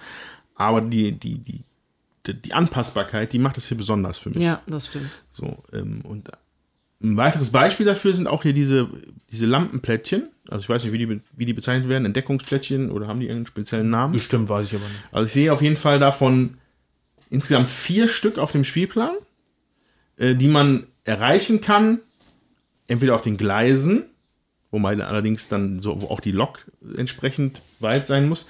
Das heißt, die Dinger sind auch äh, zeitlich aufge, aufge, aufgefächert, sage ich mal. Also das hier auf der, auf der äh, Vladivostok-Reihe, das kriegst du auch erst relativ spät, wenn überhaupt die Loks da sind. Also das ist auch schön, finde ich, so vom Design her elegant gemacht. Aber diese Effekte auf diesen Plättchen, die man dann bekommt, sind sehr, sehr gut und sehr, sehr stark, meiner Meinung nach. Ja. Und auch da sehe ich, glaube ich, dass wir alle unterschiedlich gespielt haben, halbwegs. Also ich hatte mich, ich hatte mich hier auf die Technologie-Schritte, also Ja. die, ne, Jutta hat ja gerade noch gesagt, es ist schwierig, manchmal an die Felder zu kommen. Man kann schon sieben Schritte machen mit diesen Plättchen, so ist es nicht. Ja, muss aber erstmal Ja, klar. hinkommen und muss halt auch die ähm, Loks da liegen haben, also die aus die umgedrehten Loks. So, das ist auf der St. Petersburg-Strecke ist es sicherlich noch machbar, sage ich mal, wobei hier sechs ist auch schon schwierig. Ähm, aber die, die, ich hatte wirklich das, das Problem mehr, welche nehme ich denn jetzt, weil die alle so stark sind und alle in verschiedene Richtungen auch gehen. Also ein Plättchen erhöht dir die Wertung überhaupt für jedes Gleis. Dann kannst du oder einfach vier Doppler auslegen. Du kannst viel Geld bekommen. Du kannst hier dieses, dieses absurde Plättchen auflegen, wo es einfach 20 Siegpunkte gibt, jede Runde. Wenn man denn da hinkommt, aber das sollte ja auch möglich, ist ja sicherlich auch eine valide Strategie, darauf zu spielen. Die haben ja manuell sehr früh gehabt. Ja. Der Achso, da, ja, gut, Runde. tatsächlich kamen da die fetten Punkte. Ja. Ja. Ja. Und, ich Jutta habe hatte das auch. ja. Jutta hatte das auch. Und ähm, ja, da kann ich auch nur sagen, hat sich fantastisch gut angefühlt für mich, dass man da ja einfach aus, aus dem Vollen schöpfen und wählen kann. Und nicht nur, nur, das ist ein bisschen besser als das andere, nein, die fühlen sich sehr unterschiedlich an. Für verschiedene Spielrichtungen. Das finde ich gut. Also es ist halt wirklich sehr variabel und wir hatten ja eben kurz die Ingenieure angesprochen. Da haben wir jetzt auch nur einen kleinen Teil von gesehen. Also insgesamt waren jetzt die sieben mit dabei und man äh, sortiert äh, ungefähr die Hälfte auch aus am bei Spielbeginn. Die werden einfach zufällig ausgesucht. Achso, ist ja vielleicht auch eher noch mal so ein Technologieingenieur oder so dabei. Genau, also das ist querbeet. Ja, es gibt auf jeden Fall einen, wo man zwei ähm, Schritte auf der, auf der Fabrikleiste machen kann, Fabrikleister. hm? meine ich. Und das Interessante ist bei dieser Ingenieursleiste, sage ich jetzt mal, man kann jede Runde einkaufen.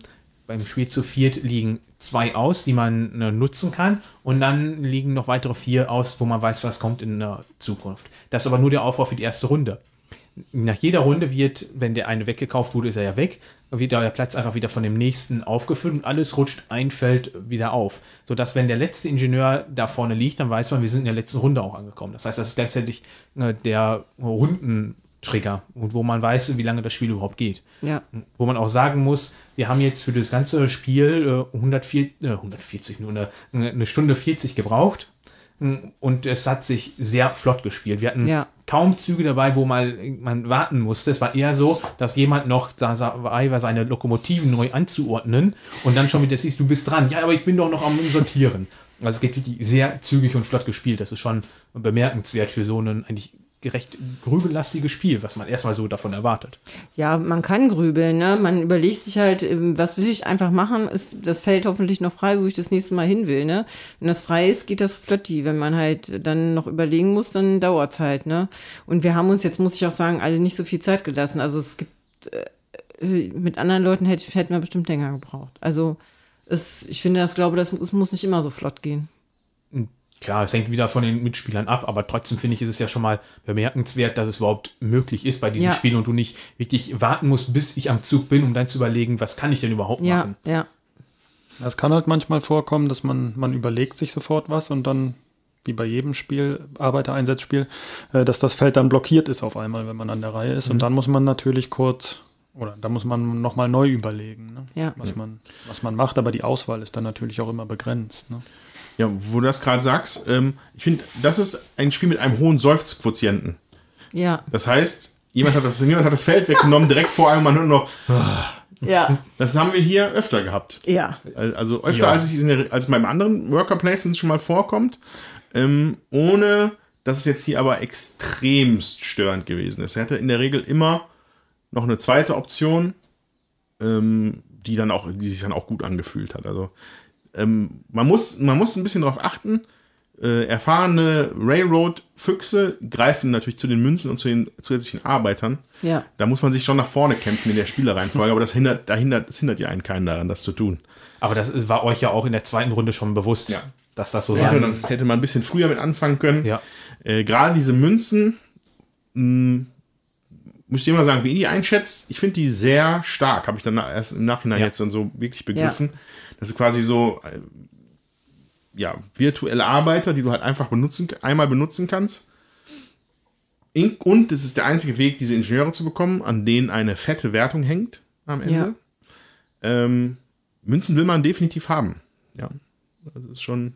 Aber ich, aber ich finde es gerade schlau, dass man die auch als Worker benutzen kann. Das, in anderen Worker Placements ähm, wäre das vielleicht einfach nur Geld. Also ich finde, wenn man Startspieler ist, hat man auch immer so diesen Zwiespalt. Gebe ich eine Münze aus für den Ingenieur, weil der super stark ist und ich eventuell mir darüber hinterher die 40 Punkte holen kann bei Spielende? Oder hole ich mir zwei Münzen, um flexibler spielen zu können? Ja. Da bin ich, finde ich als Startspieler ist man immer so in einem Zwiespalt Ja. in sich gefangen. Was möchte ich jetzt machen? Ja, oder kaufe ich mir lieber sofort die Lok, die ich jetzt gerade brauche. Ja. Ja, wobei das Bevor ist die jetzt, dann jetzt als Beispiel, bevor die dann weg ist. Ne? Ja, Wobei ich das jetzt äh, nicht so gravierend fand wie im Zweierspiel.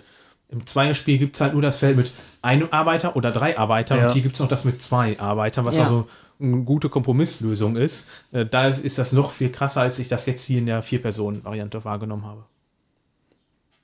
Also es ist ja auch interessant und das ist gut, dass du das jetzt so erwähnst. Also es ist an, der, an die Spielerzahl angepasst. Ja, man hat also auf, die Rück, auf der Rückseite dieses ähm, 1 bis oder 3 bis 4 Spielerplans dann nochmal äh, für ein bis zwei Spieler, ja? Genau, da fallen dann ein paar Felder weg.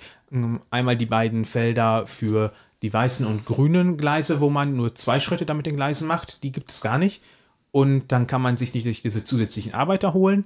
Hier gibt es noch ein Feld für ein weißes Gleis und einmal die Technologieleiste, das gibt es nicht. Und das mit der Lokomotive oder äh, Fabrik für zwei Arbeiter, das gibt es nicht.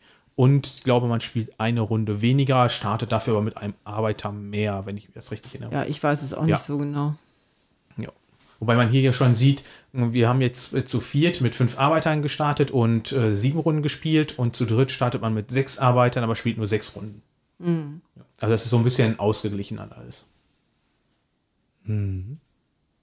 Ja, also was, was hier auffällt, was mir auch aufgefallen ist während des Spiels ist, bei anderen Worker Placements habe ich den Eindruck, dass die Felder, dass ich, ich werde Startspielerfeld auch durchaus mal einfach verweist so. Also ist, ich habe das in Spielen schon gesehen, wo es nur so eine sekundäre Wichtigkeit hatte. Ja. Das ist hier anders, weil es ist einfach auch, es, es kostet dich nicht den Miepel, es kostet dich nur die Zeit, also die, die, also die Qualität der Aktion, die du vielleicht noch über hast.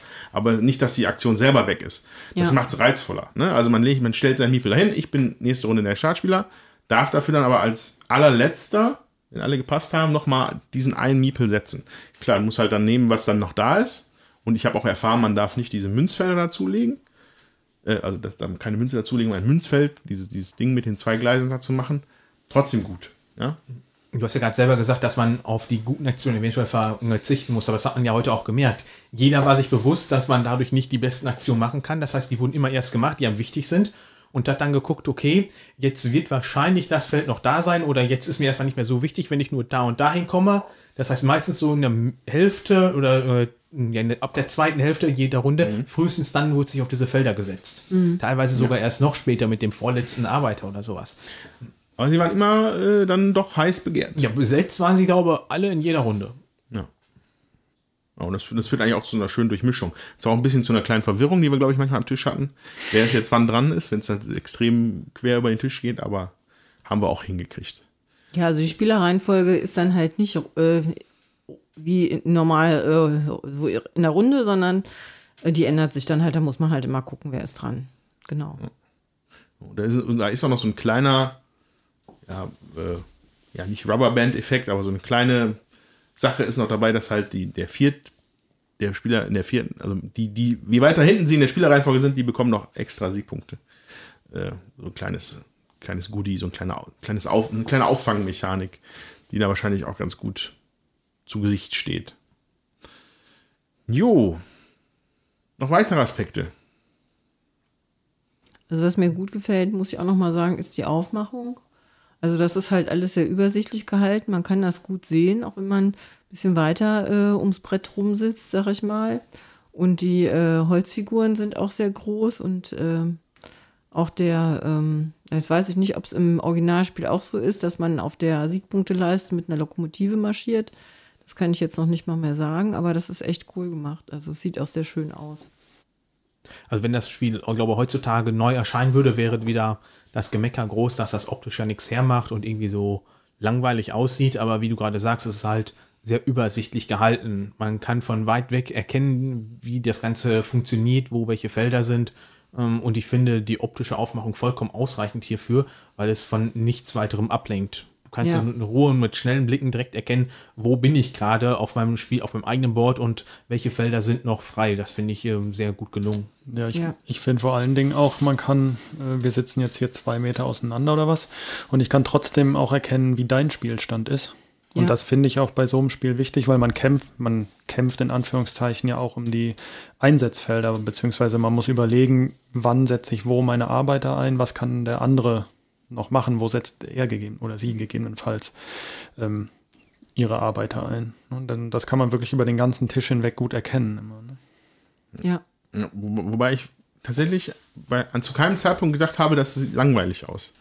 Ähm, ich finde, da ist die, da die, die Sättigung der Farbe ist schon durchaus gegeben. Also wenn ich das jetzt mit, welches war das, Teotihuacan vergleiche, Ja. was relativ ausgebleicht wirkte, Ja. ähm, ist das hier doch schon deutlich farbenfroher.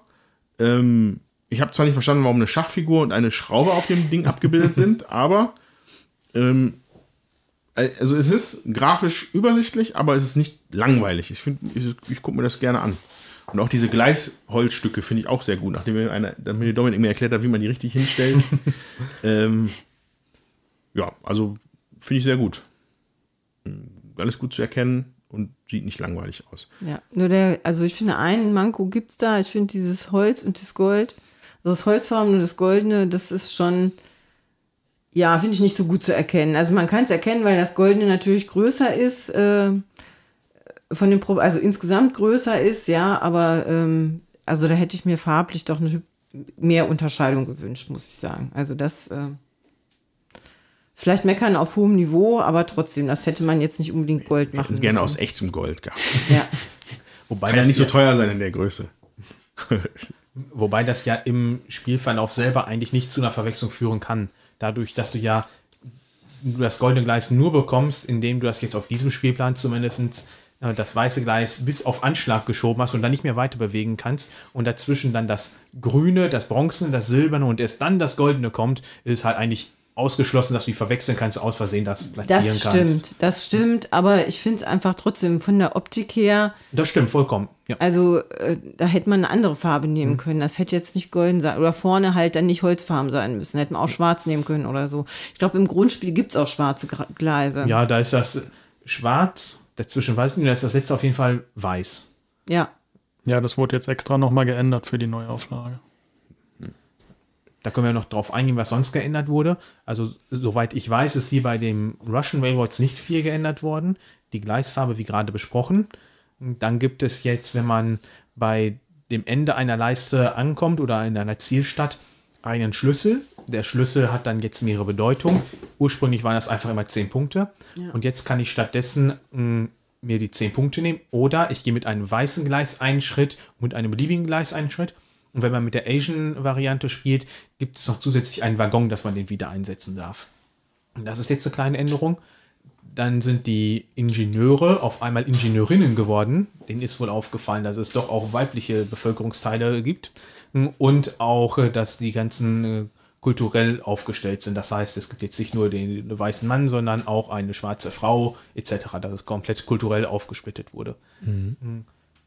Ansonsten Es gibt noch eine neue Eisenbahnszene. Ja, stimmt, der neue 10 Eisenbahn.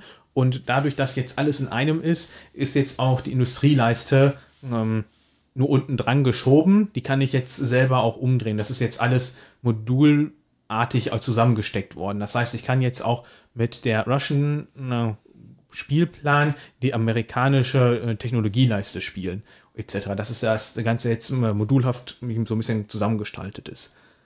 Ich glaube, das waren die Änderungen, zumindest die, die mir bekannt sind.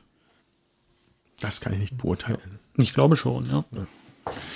Ähm, ja, dann lass uns doch auch vielleicht noch ein bisschen über die anderen Versionen in der Box sprechen. Als weitere Pläne hätten wir dann ja, wie eben schon angesprochen, das äh, German Railroads. Das sieht ähm, erstmal relativ ähnlich zu dem anderen aus, also das sehen sie eigentlich alle. Wesentlicher Unterschied direkt, wenn man drauf guckt, ist, dass es jetzt die lange Strecke in der Mitte gibt und die hat in der Mitte dann noch eine Weiche. Wir starten in München und können uns dann auswählen, wenn wir bei dem auf zu den neunten Schritt gehen, ob wir dann weiter nach Hamburg oder nach Berlin fahren möchten. Wobei es nur in Richtung Hamburg die goldenen Gleise gibt. Ansonsten haben wir noch äh, Dresden-Bremen und Nürnberg äh, führt nach Essen. Natürlich müsste man eigentlich immer nur die Strecke nach Alle Essen Wege führen nach Essen. also doofe Frage. Und da ist dann noch die Besonderheit, wenn man von Dresden nach Bremen fährt, ab, wenn man auf das siebte Feld kommt oder von Nürnberg äh, führt nach Essen auf dem vierten oder dem achten Feld, da muss man sich ein zusätzliches Plättchen aussuchen, wo man dann es sich erstmal aussucht, wie die Strecke überhaupt aussehen soll. Da sind dann unterschiedliche Boni mit da drauf, ähm, was ich für einen äh, Bonus bekomme, wenn ich das Zielende erreiche. Das ist dann nicht mehr beziehungsweise der Schlüssel. Dann sind da manchmal die zusätzlichen Arbeiter drunter versteckt oder auch äh, Dann darf ich mir ein zusätzliches Plättchen aussuchen, das mir dann immer Boni pro Runde gibt. Und das darf ich einmal in der Runde irgendwann nutzen. Also auch sogar in dem Zug, wo ich passe. Und ansonsten sind die Spielprinzipien genau gleich wie mit dem Grundspiel. Und wir spielen mit dem Aktionsplan, wo ich mir auswähle, welche Gleise ich versetzen möchte, ob ich mir eine Lok hole etc. Das ist immer gleich, egal bei welcher Variante. Dann gibt es noch das äh, American Railroads. Da gibt es wieder drei Strecken. Hier ist die lange wieder ganz oben, die von äh, LA nach äh, New Orleans führt. Dann hätten wir noch äh, Sacramento nach Salt Lake City und Omaha nach Salt Lake City. Da die beide zum gleichen führen, haben die hinten so eine kleine Art Verbindung. Hm, das heißt jetzt allerdings nicht, dass ich dann von Sacramento über Salt Lake City zurück nach Omaha fahren kann. Das geht nicht. Hm, hier ist es nur, wenn ich dann am Ende der jeweiligen Strecke angekommen bin, bekomme ich 10 Punkte. Und wenn ich es dann noch schaffe, dann zusätzliches Plättchen drauflege, dann könnten das 25 Punkte sein. Das heißt aber, da die beide in Salt Lake City enden, kann ich halt, wenn ich beide dahin bekomme, 20 bzw. 50 Punkte machen. Und was noch zusätzlich da hinzukommt bei American Railroads ist die Börsenleiste. Das ist im Grunde ein kleines Tableau, wo es äh, sechs Schritte gibt. Und da lege ich mir immer, wenn ich äh, dazu komme, ein zusätzliches Plättchen drauf, was mir dann zum Beispiel eine Münze gibt, einen Schritt auf der Technologieleiste etc. Und das wird immer wieder neu ausgeschüttet, wenn bestimmte Bedingungen erfüllt sind. Sodass ich da auch nochmal mich selber ein bisschen spezialisieren kann. Wobei ich dann, dann Glück haben muss, dass ich der Erste bin, weil immer derjenige, der als erstes den Schritt in die nächste Ebene macht, der darf aussuchen, was da hinkommt. Und die anderen schließen dann einfach nur noch auf. Und als letztes, ganz Neues, das wäre dann das Asian Railroads. Da gibt es jetzt die Strecken Beijing, Baotou, Seoul, Vladivostok und Tokio, Kyoto. Und die sind jetzt so gestaltet, dass man hier zum Beispiel auf einmal drei Lokomotiven braucht, um überhaupt voranzukommen, beziehungsweise das Ende zu erreichen. Und da man kann hier auf einmal einen ganz komplett neuen Streckenabschnitt drauflegen über diese kleinen Glühlämpchenmarker, die Andreas auch eben beschrieben hatte, die er so super mächtig fand. Die werden dann nochmal erweitert und man weiß noch weniger, was man machen möchte. Hm. Und hier gibt es dann auch äh, in der Mitte zum Beispiel eine Strecke, da, sind auf jedem zweiten Feld auf einmal super mega starke Boni da drauf. Dann bekomme ich auf einmal einen Doppler und darf noch einen Schritt gehen. Oder ich bekomme eine Lok und darf einen Schritt gehen. Und ich bekomme nochmal eine Lok. Oder ich darf nochmal ein Glühlämpchen platzieren. Oder ich bekomme 20 Punkte. Oder ich darf nochmal eine äh, Glühlämpchen platzieren. Oder nochmal plus 5 Punkte. Hm, das ist halt einfach super anders einfach und extrem mächtig auf einmal. Das heißt, es ist viel abwechslungsreicher nochmal, wenn man die ganzen Pläne mit hinzunimmt. Und was noch mit Asian Man zukommt, ist, als Technologieleiste haben wir jetzt alle gemeinsam ein großes Board. Und da kann man erstmal relativ zügig durchrennen. Da kann man auch wieder seine Firmen platzieren. Allerdings muss man hier jetzt nicht immer zwangsweise darüber laufen. Das heißt, man kann auch bis zu einer Stelle immer alles überspringen, um ins Ziel zu kommen. Das heißt, hier muss ich nur zwischen der 10 Punkte und 15 Punkte unbedingt was hinlegen, um die Verbindung äh, zu schließen. Ansonsten kann ich das ignorieren. Aber eigentlich möchte man das natürlich gar nicht, weil wenn man hier natürlich die Loks, äh, die Fabriken hinlegt, bekomme ich den Boni. Was hier aber noch mit hinzuspielt, sobald ich hier einmal irgendwo eine Fabrik hinlege, was man hier irgendwo machen darf, bekomme ich schon mal den Boni von der Fabrik, die da vorher abgedruckt ist. Das wären hier zum Beispiel ein weißer, ein grüner und ein bronzener Gleisschritt. Oder ich darf mir einfach, wenn ich da schon mal eine Fabrik drüber lege, eine neue Lok nehmen. Mhm. Und gleichzeitig, wenn ich das gemacht habe, äh, darf ich noch einen Waggon platzieren. Und spätestens damit möchte ich dann ne, den aktivieren, weil der liegt erst passiv da. Aber sobald irgendjemand zu der entsprechenden Fabrik geht, wird der aktiviert. Und dann darf ich den, anstatt einen Arbeiter einzusetzen, den nutzen und dann die Fabrikaktion, die dann gerade sichtbar ist, zu nutzen. Das heißt, dadurch kann ich dann auf einmal die Fabrikaktionen viel häufiger ausführen. Okay. Und ja, das ist im Grunde dann jetzt äh, noch die neue Technologieleiste, die das Spiel aber meiner Meinung nach wesentlich komplexer macht. Und das sind jetzt im Grunde dann noch die drei großen Erweiterungen und dann gibt es noch alle möglichen anderen Mini-Erweiterungen, Promos, die es sonst mal gab, die ich ehrlich gesagt aber gar nicht kenne. Alles andere habe ich mal gespielt. Wie, wie war nochmal dieser eine äh, äh, Juri Dreigleiski? Dreigleiski, etwas, etwas äh, das ist einfach ja nur ein suspekter Nachname. Ein Ingenieur. Ja. Äh, ja, aber also ja, danke für den Überblick. Dominik. Ähm, Finde ich natürlich eine super Sache. Also ein Spiel, wann war Railroads das erste? Weißt du das aus dem Stand? Nee. Schau Mal mal. nach. Neun Jahre oder so, Szene. Oder 2014.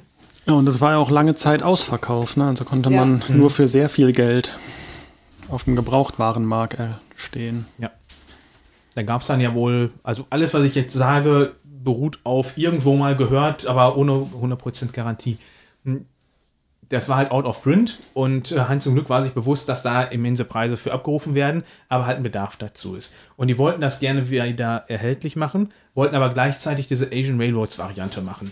Ja. Und dadurch, dass die so stark was verändert mit dieser Industrieleiste, äh, hätte man dann eine, eine recht teure Variante machen müssen, die dann halt äh, mit dem alten Grundspiel wieder möglich ist. Und da hat man sich dann wohl dazu entschieden, dass man lieber alles komplett neu druckt, mit dem Bewusstsein, dass man halt vielen Leuten auch vor den Kopf stößt, die das jetzt halt nicht separat sich erwerben können. Und äh, vielleicht habe ich es jetzt überhört, weil ich gerade hier recherchiert habe bei Botten Geek. Die wird es in der Regel aber nicht separat geben, Nein. diese Spielpläne. Genau, das gibt es jetzt nur so. Diese Ja. Box mit einmal allem gibt es jetzt und sonst nichts. Ja, also, also. German Railroads und American Railroads waren Erweiterungen, oder? Genau, die, die- kann man, die, die gab's. Ja, die kann man So. sich über den Gebrauchmarkt irgendwie erwerben, wenn man das Grundspiel Genau. schon hat oder sich darüber erwerben möchte.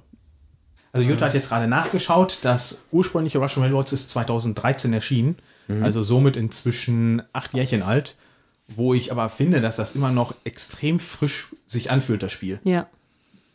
Ja, also die, diese Kernmechanik für mich äh, mit diesen Gleisen und dieses, dieses Additive, was das Spiel hat, ist super. Also das gefällt mir richtig gut. Und äh, dass diese Box das Ganze dann aufgreift und verschiedene Spielarten davon macht ähm, und anscheinend ja dann auch, wenn sogar Dominik schon sagt, dass es dadurch noch deutlich komplex, also komplexer wird, das nochmal eine Stufe höher heben kann, ähm, es ist wahrscheinlich eine sehr coole Idee gewesen, das nochmal neu aufzulegen, ja. Ja. Ähm, Also ich bin auch sehr froh drüber, weil ich kannte das nur von Online-Spielen. Da hat ja super Spaß gemacht. Ich habe das letztes Jahr einmal hier mit äh, Jutta und äh, Steffen gespielt.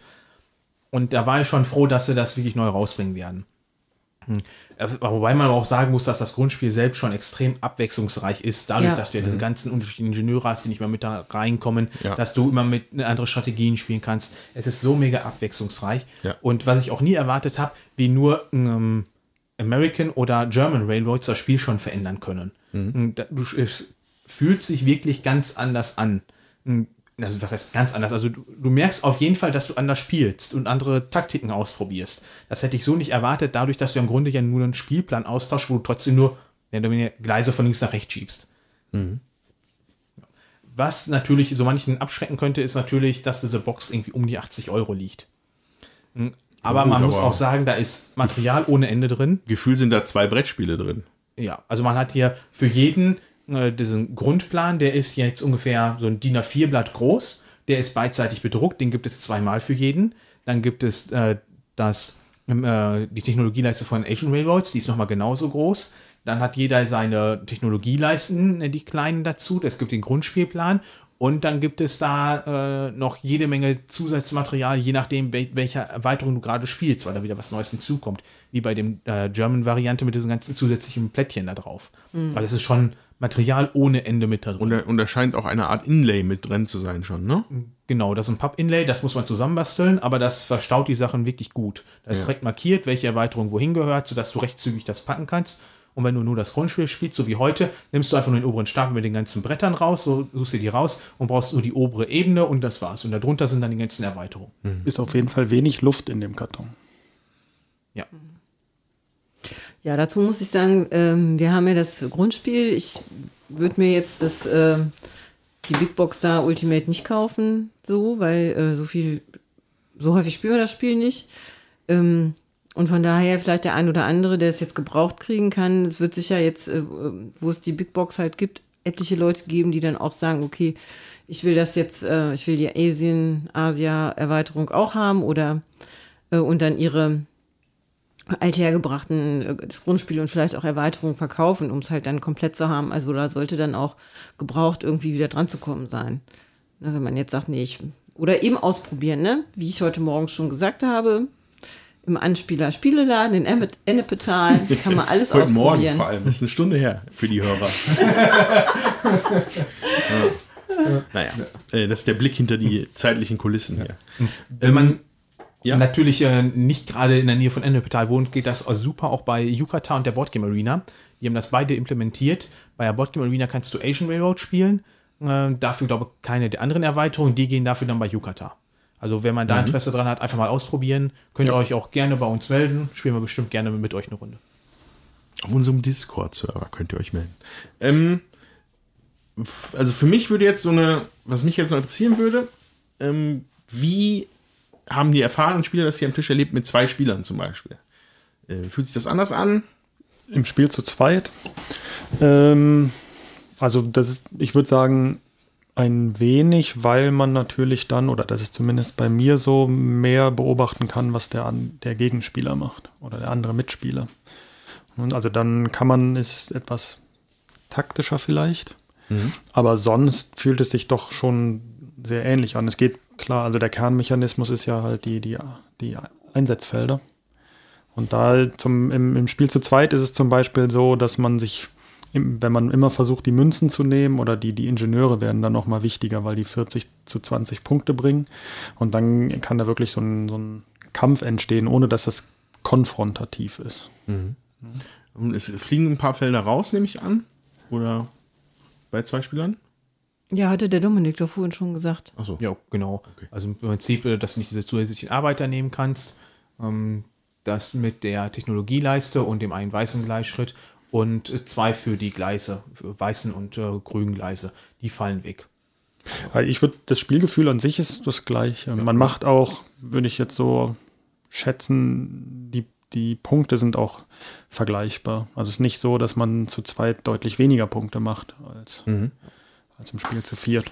Also das finde ich schon beeindruckend, dass diese kleinen Eingriffe äh, eigentlich sehr gut dann trotzdem runterskalieren und es sich ähnlich bis gleich anfühlt, das ganze Spiel.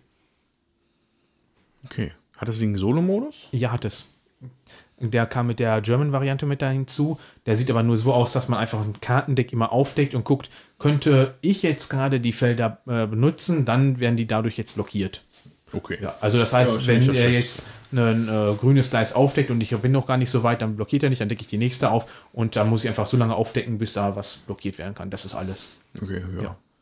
Ist natürlich äh, ziemlich ähm, zufällig, man kann da überhaupt nichts planen, aber ähm, je nachdem, gegen wen man spielt, kann man da auch nicht planen. Ja, um, um vielleicht auch mal einen kleinen Kritikpunkt zu nennen.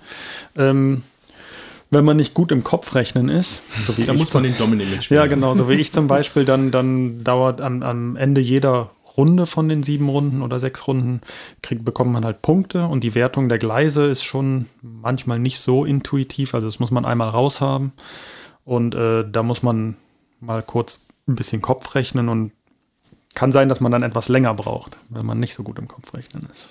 Ja, Dominik hat das netterweise immer gemacht. Ich habe das in der letzten Runde selber mal ausprobiert. Ja, es ist halt, das ist tatsächlich ein bisschen buchhalterischer Aufwand, wo man bestimmt noch mal ein paar Punkte übersehen kann, wenn man da nicht so die Erfahrung hat. Aber Ja, da muss man halt einmal reinkommen, um zu verstehen, wirklich, dass halt die Gleise nur dahin Punkte geben, bis ab da, wo das neue Gleis ist. Und wenn man dann gerade in den Leisten, wo, oder in den Strecken, wo es noch die Doppler gibt, die noch mit dahin zukommen und das da mittendrin wieder dann umspringt, bei der gleichen Gleisfarbe noch, ähm, äh, da vertut man sich schnell. Aber ich sage mal, das ist auch ein bisschen Übungssache, dann weißt du auch, ähm, wo die Punkte wie zusammenkommen. ja, einfach nur straight jedes einzelne Feld im Kopf zusammenrechnen, dann ging's. Ja. Ja. Also ist kein Hexenwerk. Es ist kein Hexenwerk. Ja, keine Exponentialfunktion hier drin versteckt oder sowas. Ja, sonst fällt mir tatsächlich schon relativ schwer, da irgendwie jetzt tiefgehende Kritik zu üben. Ähm, ich habe ein paar Elemente vom Spiel halt nicht, gar nicht zu Gesicht bekommen. So, weil einfach das Spiel hat so viele Facetten. Also im Spiel keine von diesen Endkarten gehabt. Äh, was man wahrscheinlich auch erstrebenswert sich besorgen sollte. Ja, so laut der Anleitung m, muss man die quasi haben, um um den Sieg mitspielen zu können. Ähm, Das halte ich mal für dahingestellt, weil Manuel hatte jetzt, wie viele Punkte hast du dadurch gemacht? 20 und 25. 25 Punkte und du hast, äh, wie viele Punkte? Fast 100 Punkte mehr als ich. Also du hättest auch ohne diese 25 Punkte sehr deutlich gewonnen. Und der Ja. Dominik hatte jetzt zwei äh, oder Genau, ich drei habe von dadurch über Karten, 40 ne? Punkte gemacht. Hm, Also sie können natürlich, wenn beide wirklich auf einem Niveau immer spielen, den Sieg ausmachen. Ansonsten würde ich mal das anzweifeln, dass die immer den Sieg ausmachen. Also, also ich glaube, dass das stimmt, wenn man, wenn beide das Spiel, wenn oder wenn alle das Spiel gleich häufig gespielt Ja. haben. Und dann sind die Siegende-Karten, denke ich, schon ausschlaggebend auch. Wobei ich mir auch oft denke, weil die bekommt man im Regelfall nur durch diese äh, Glühlämpchen-Funktionen. Da frage ich mich oft, habe ich wirklich davon, dass ich jetzt einmalig die 20 Punkte habe? Oder habe ich da zum Beispiel mehr von, wenn ich jetzt irgendwo ein Gleis vier Schritte vorschieben kann oder fünf Schritte auf meine Technologieleiste? Ja. Da muss man auch mal wieder abwägen, wo habe ich mehr davon? Ja. Also ich glaube, so pauschal bin ich mir da nicht so sicher. Ich glaube, was stärker noch mit ins Gewicht fällt, ist, dass man zusätzlich noch so eine äh, andere Aktion bekommt, wo man dann mehr mit hat. Mono hatte, oder Manuel hatte zum Beispiel was, äh, dass man eine zusätzliche 9er Lok einfach direkt bekommt. Die hat er Ja. sehr früh gehabt. Ja, genau. Ich hatte jetzt was, dass ich eine zusätzliche Technologie bekomme äh, und dann nochmal zwei Schritte auf der Leiste. Ich brauchte aber erstmal eine Technologie, um überhaupt schnell gehen zu können, wodurch ich in der Kombination das überhaupt gebrauchen konnte. Oder dann gibt es hier noch was, wenn ich mir die Karte hole, bekomme ich noch einen zusätzlichen Arbeiter. Und immer wenn ich den mitnutze, um ein weißes Gleis mit zu verschieben, darf ich automatisch den Gleise einen Schritt mehr mit versetzen. Ja. Also das finde ich teilweise noch viel interessanter neben den äh, Zielende, äh, Spielende-Karten. Ja. Ich glaube, die sind, die sind auch tatsächlich sehr wichtig, weil ohne die 9er Lok, dann hätte ich auch viel weniger Punkte gemacht, Ja, ne, weil ich dann direkt, stimmt. direkt die unterste Strecke voll, voll, äh, ja, voll erreicht habe mit der 9er Lok. Mhm. Und anders, bis, bis man das über die normalen Loks schafft, wäre halt äh, viel Zeit vergangen. Ja, du siehst jetzt, wir haben Spielende und es liegen noch zwei Neuner-Loks da, Ja. die man erst abräumen dürfte, um überhaupt an die erste Zehner zu kommen. Das heißt, du hättest jetzt quasi bis Spielende warten müssen, um da hinzukommen. Genau.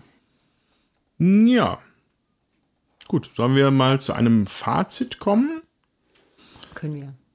Ähm, dann würde ich als ähm, Newbie hier nochmal meinen unqualifiziertesten Senf dazu geben.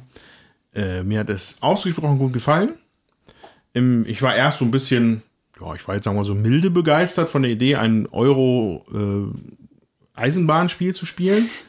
Ähm, aber das ähm, muss ich sagen, gute Wahl. Ähm, hat mir ein Spielgefühl gegeben, was ich so nicht häufig hatte, was aber genauso meine, meine, meine, auf meinen, ja, wie sagt man, das, das, äh, ich hätte jetzt gesagt, das triggert mich, aber das wäre negativ. Das ist, ist, Es hat ist genau den Nagel auf den Kopf es hat, es, es hat für mich den Nagel auf den Kopf getroffen von dem, was ich bei einem Spiel gerne habe. Das Gefühl, dass man was erreicht, dass man über mehrere Runden davon profitiert.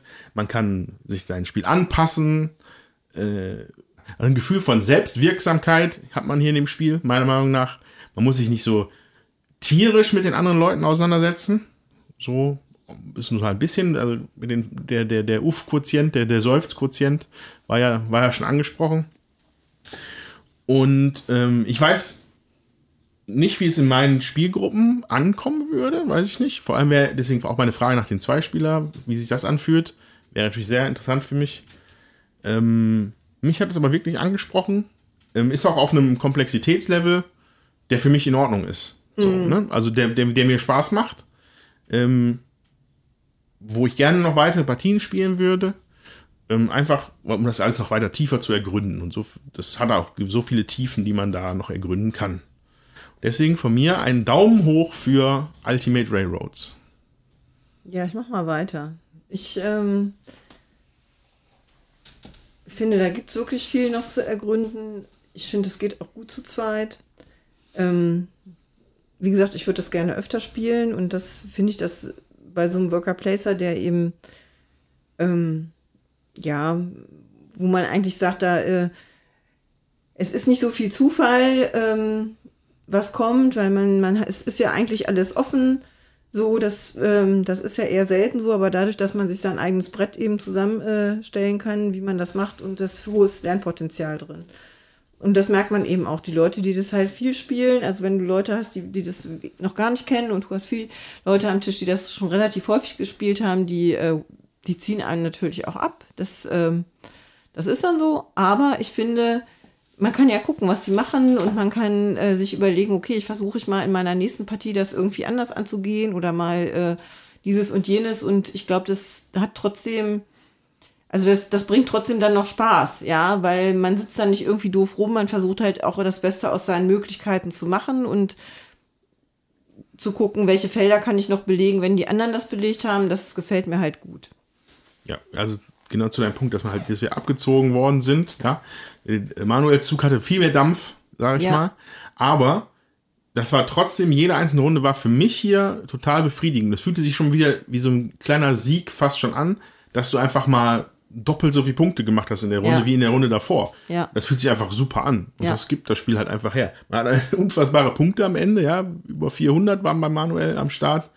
Ähm, aber ja, es- man, man schöpft einfach so aus den Vollen. Das fühlt sich gut an. Ja, aber mich reizt eben auch daran, dass ich besser werden kann. So, das finde ich eben auch noch gut, dass man nicht das Gefühl hat, es ist irgendwie nach äh, ja, fünf bis zehn Partien hat man es tot gespielt. So, weil da nichts Neues kommt oder sich die Strategien wiederholen oder so. Und das hast du halt einfach nicht, weil das so variabel ist. Und das gefällt mir richtig gut. Ähm, ja. Von daher Daumen hoch. Ich würde es, wie gesagt, habe ich ja vorhin schon gesagt, direkt nochmal hinten dran spielen. Dann lasse ich unserem Gast gleich mal das letzte Wort. da freut der Gast sich aber. Also ich hätte das Spiel ja irgendwie mit in den Dunstkreis hier gebracht, dass wir das spielen könnten und das hätte ich auch nicht gemacht, wenn ich da kein Interesse dran hätte. Also die Big Box hätte ich mir natürlich nicht geholt, wenn mir das Spiel nicht gefallen hätte. Also es ist halt super abwechslungsreich, es ist so genau das, was mich halt antriggert, obwohl ich ja auch liebend gerne mal was komplexeres spiele, aber es ist halt zügig gespielt, was ich auch beeindruckend finde bei diesem Spiel, Ja. m, wo man ja viel Worker-Placement-Spiele kennt, wo man sich dann denkt, okay, ich habe gleich das und das vor und dann setzt da geht sich jemand jetzt vom denkt mir, ja kacke, davon waren jetzt meine nächsten drei bis vier Spielzüge abhängig, jetzt muss ich erstmal neu anfangen zu denken. M, Das ist hier nicht so gravierend. Klar ärgere ich mich, wenn ich jetzt hier nicht mal ein Gleis in der Farbe vorschieben kann, aber dann gucke ich mal, ob ich nicht schon was davon habe, wenn ich ein anderes Gleis mehr vorschieben kann, um halt entweder aufzurücken oder Platz zu machen für die Nachkommenden. Mm, Das ist halt einfach echt beeindruckend, dass man da so schnell reagieren kann. Und weiter finde ich auch ähm, ein Indiz für mich dafür, wie äh, unterschiedlich man es spielen kann, äh, was Manuel äh, mir mal gesagt hat, der hat jetzt um die 40 bis 50 Partien gespielt, zwar mit unterschiedlichen äh, Tableaus, aber trotzdem, das ist halt schon ein Indiz auch dafür, dass das einen Langzeitspielreiz hat. Und was auch noch dazu kommt, ähm, wir haben hier jetzt die Marker mit dabei, die gehen bis zu 600 Punkten.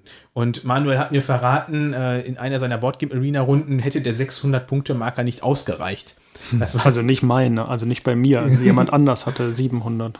Ja, also das finde ich schon echt krass. Das war zwar mit der Asian Railroads Variante, aber da sieht man auch, wie krass man mit der spielen kann. Also wir haben das letzte Woche mal zusammen gespielt, da hatte ich irgendwie 460 Punkte oder sowas und äh, Manuel hat dann nachgeguckt, damit war ich unter dem Durchschnitt zum Beispiel. Mhm. Also es ist auch wirklich, die Punkteausbeute kann noch viel krasser werden und da möchte ich gar nicht wissen, wie viele Punkte man da in einer Runde dann macht. Und wie du eben auch meintest, dass es, äh, dass sich super befriedigend anfühlt, wenn ich mehr Punkte mache. Als ich eben ein goldenes Gleis freigespielt hatte, lagen da schon zwei Doppler und wenn man das freispielt, bekommt man zwei Züge und das war dann einfach so bam, bam, bam, bam und einfach mal 28 Punkte mehr bei der Wertung in dieser Runde. Das ist schon ein echt cooles Gefühl, wenn man da hinkommt. Ja. ja also dann Mehr ist mehr bei dem Spiel. auf jeden Fall. ein, ein echt super Spiel, was ich äh, wärmstens empfehlen kann.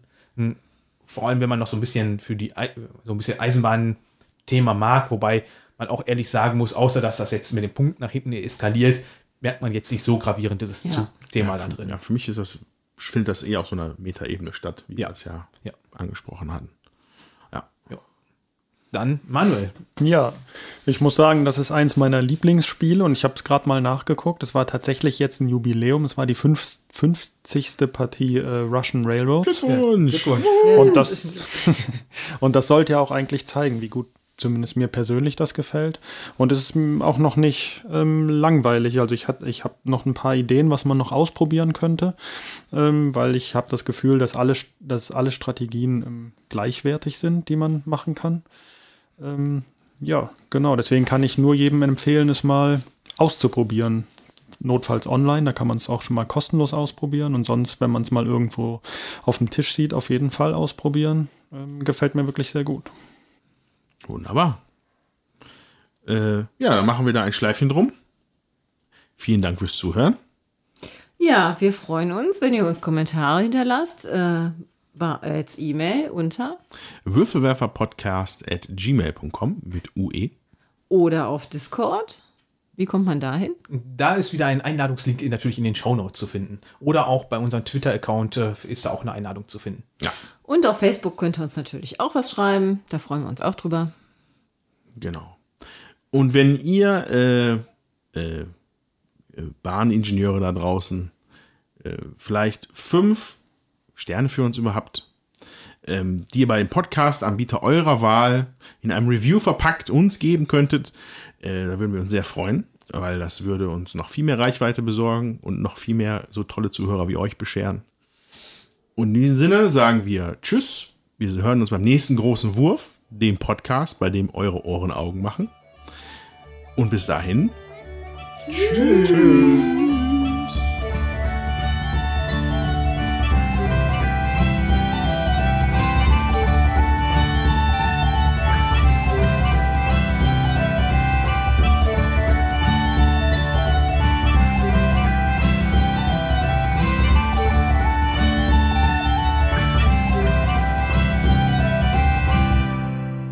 Und hätte mir auch nicht die Big Box geholt, wenn ich das Spiel gut finden würde. Also ich finde das Du wirklich. ein- hättest dir nicht die Big Box geholt, wenn du das Spiel gut finden würdest. ja, genau, das ist doch vollkommen logisch.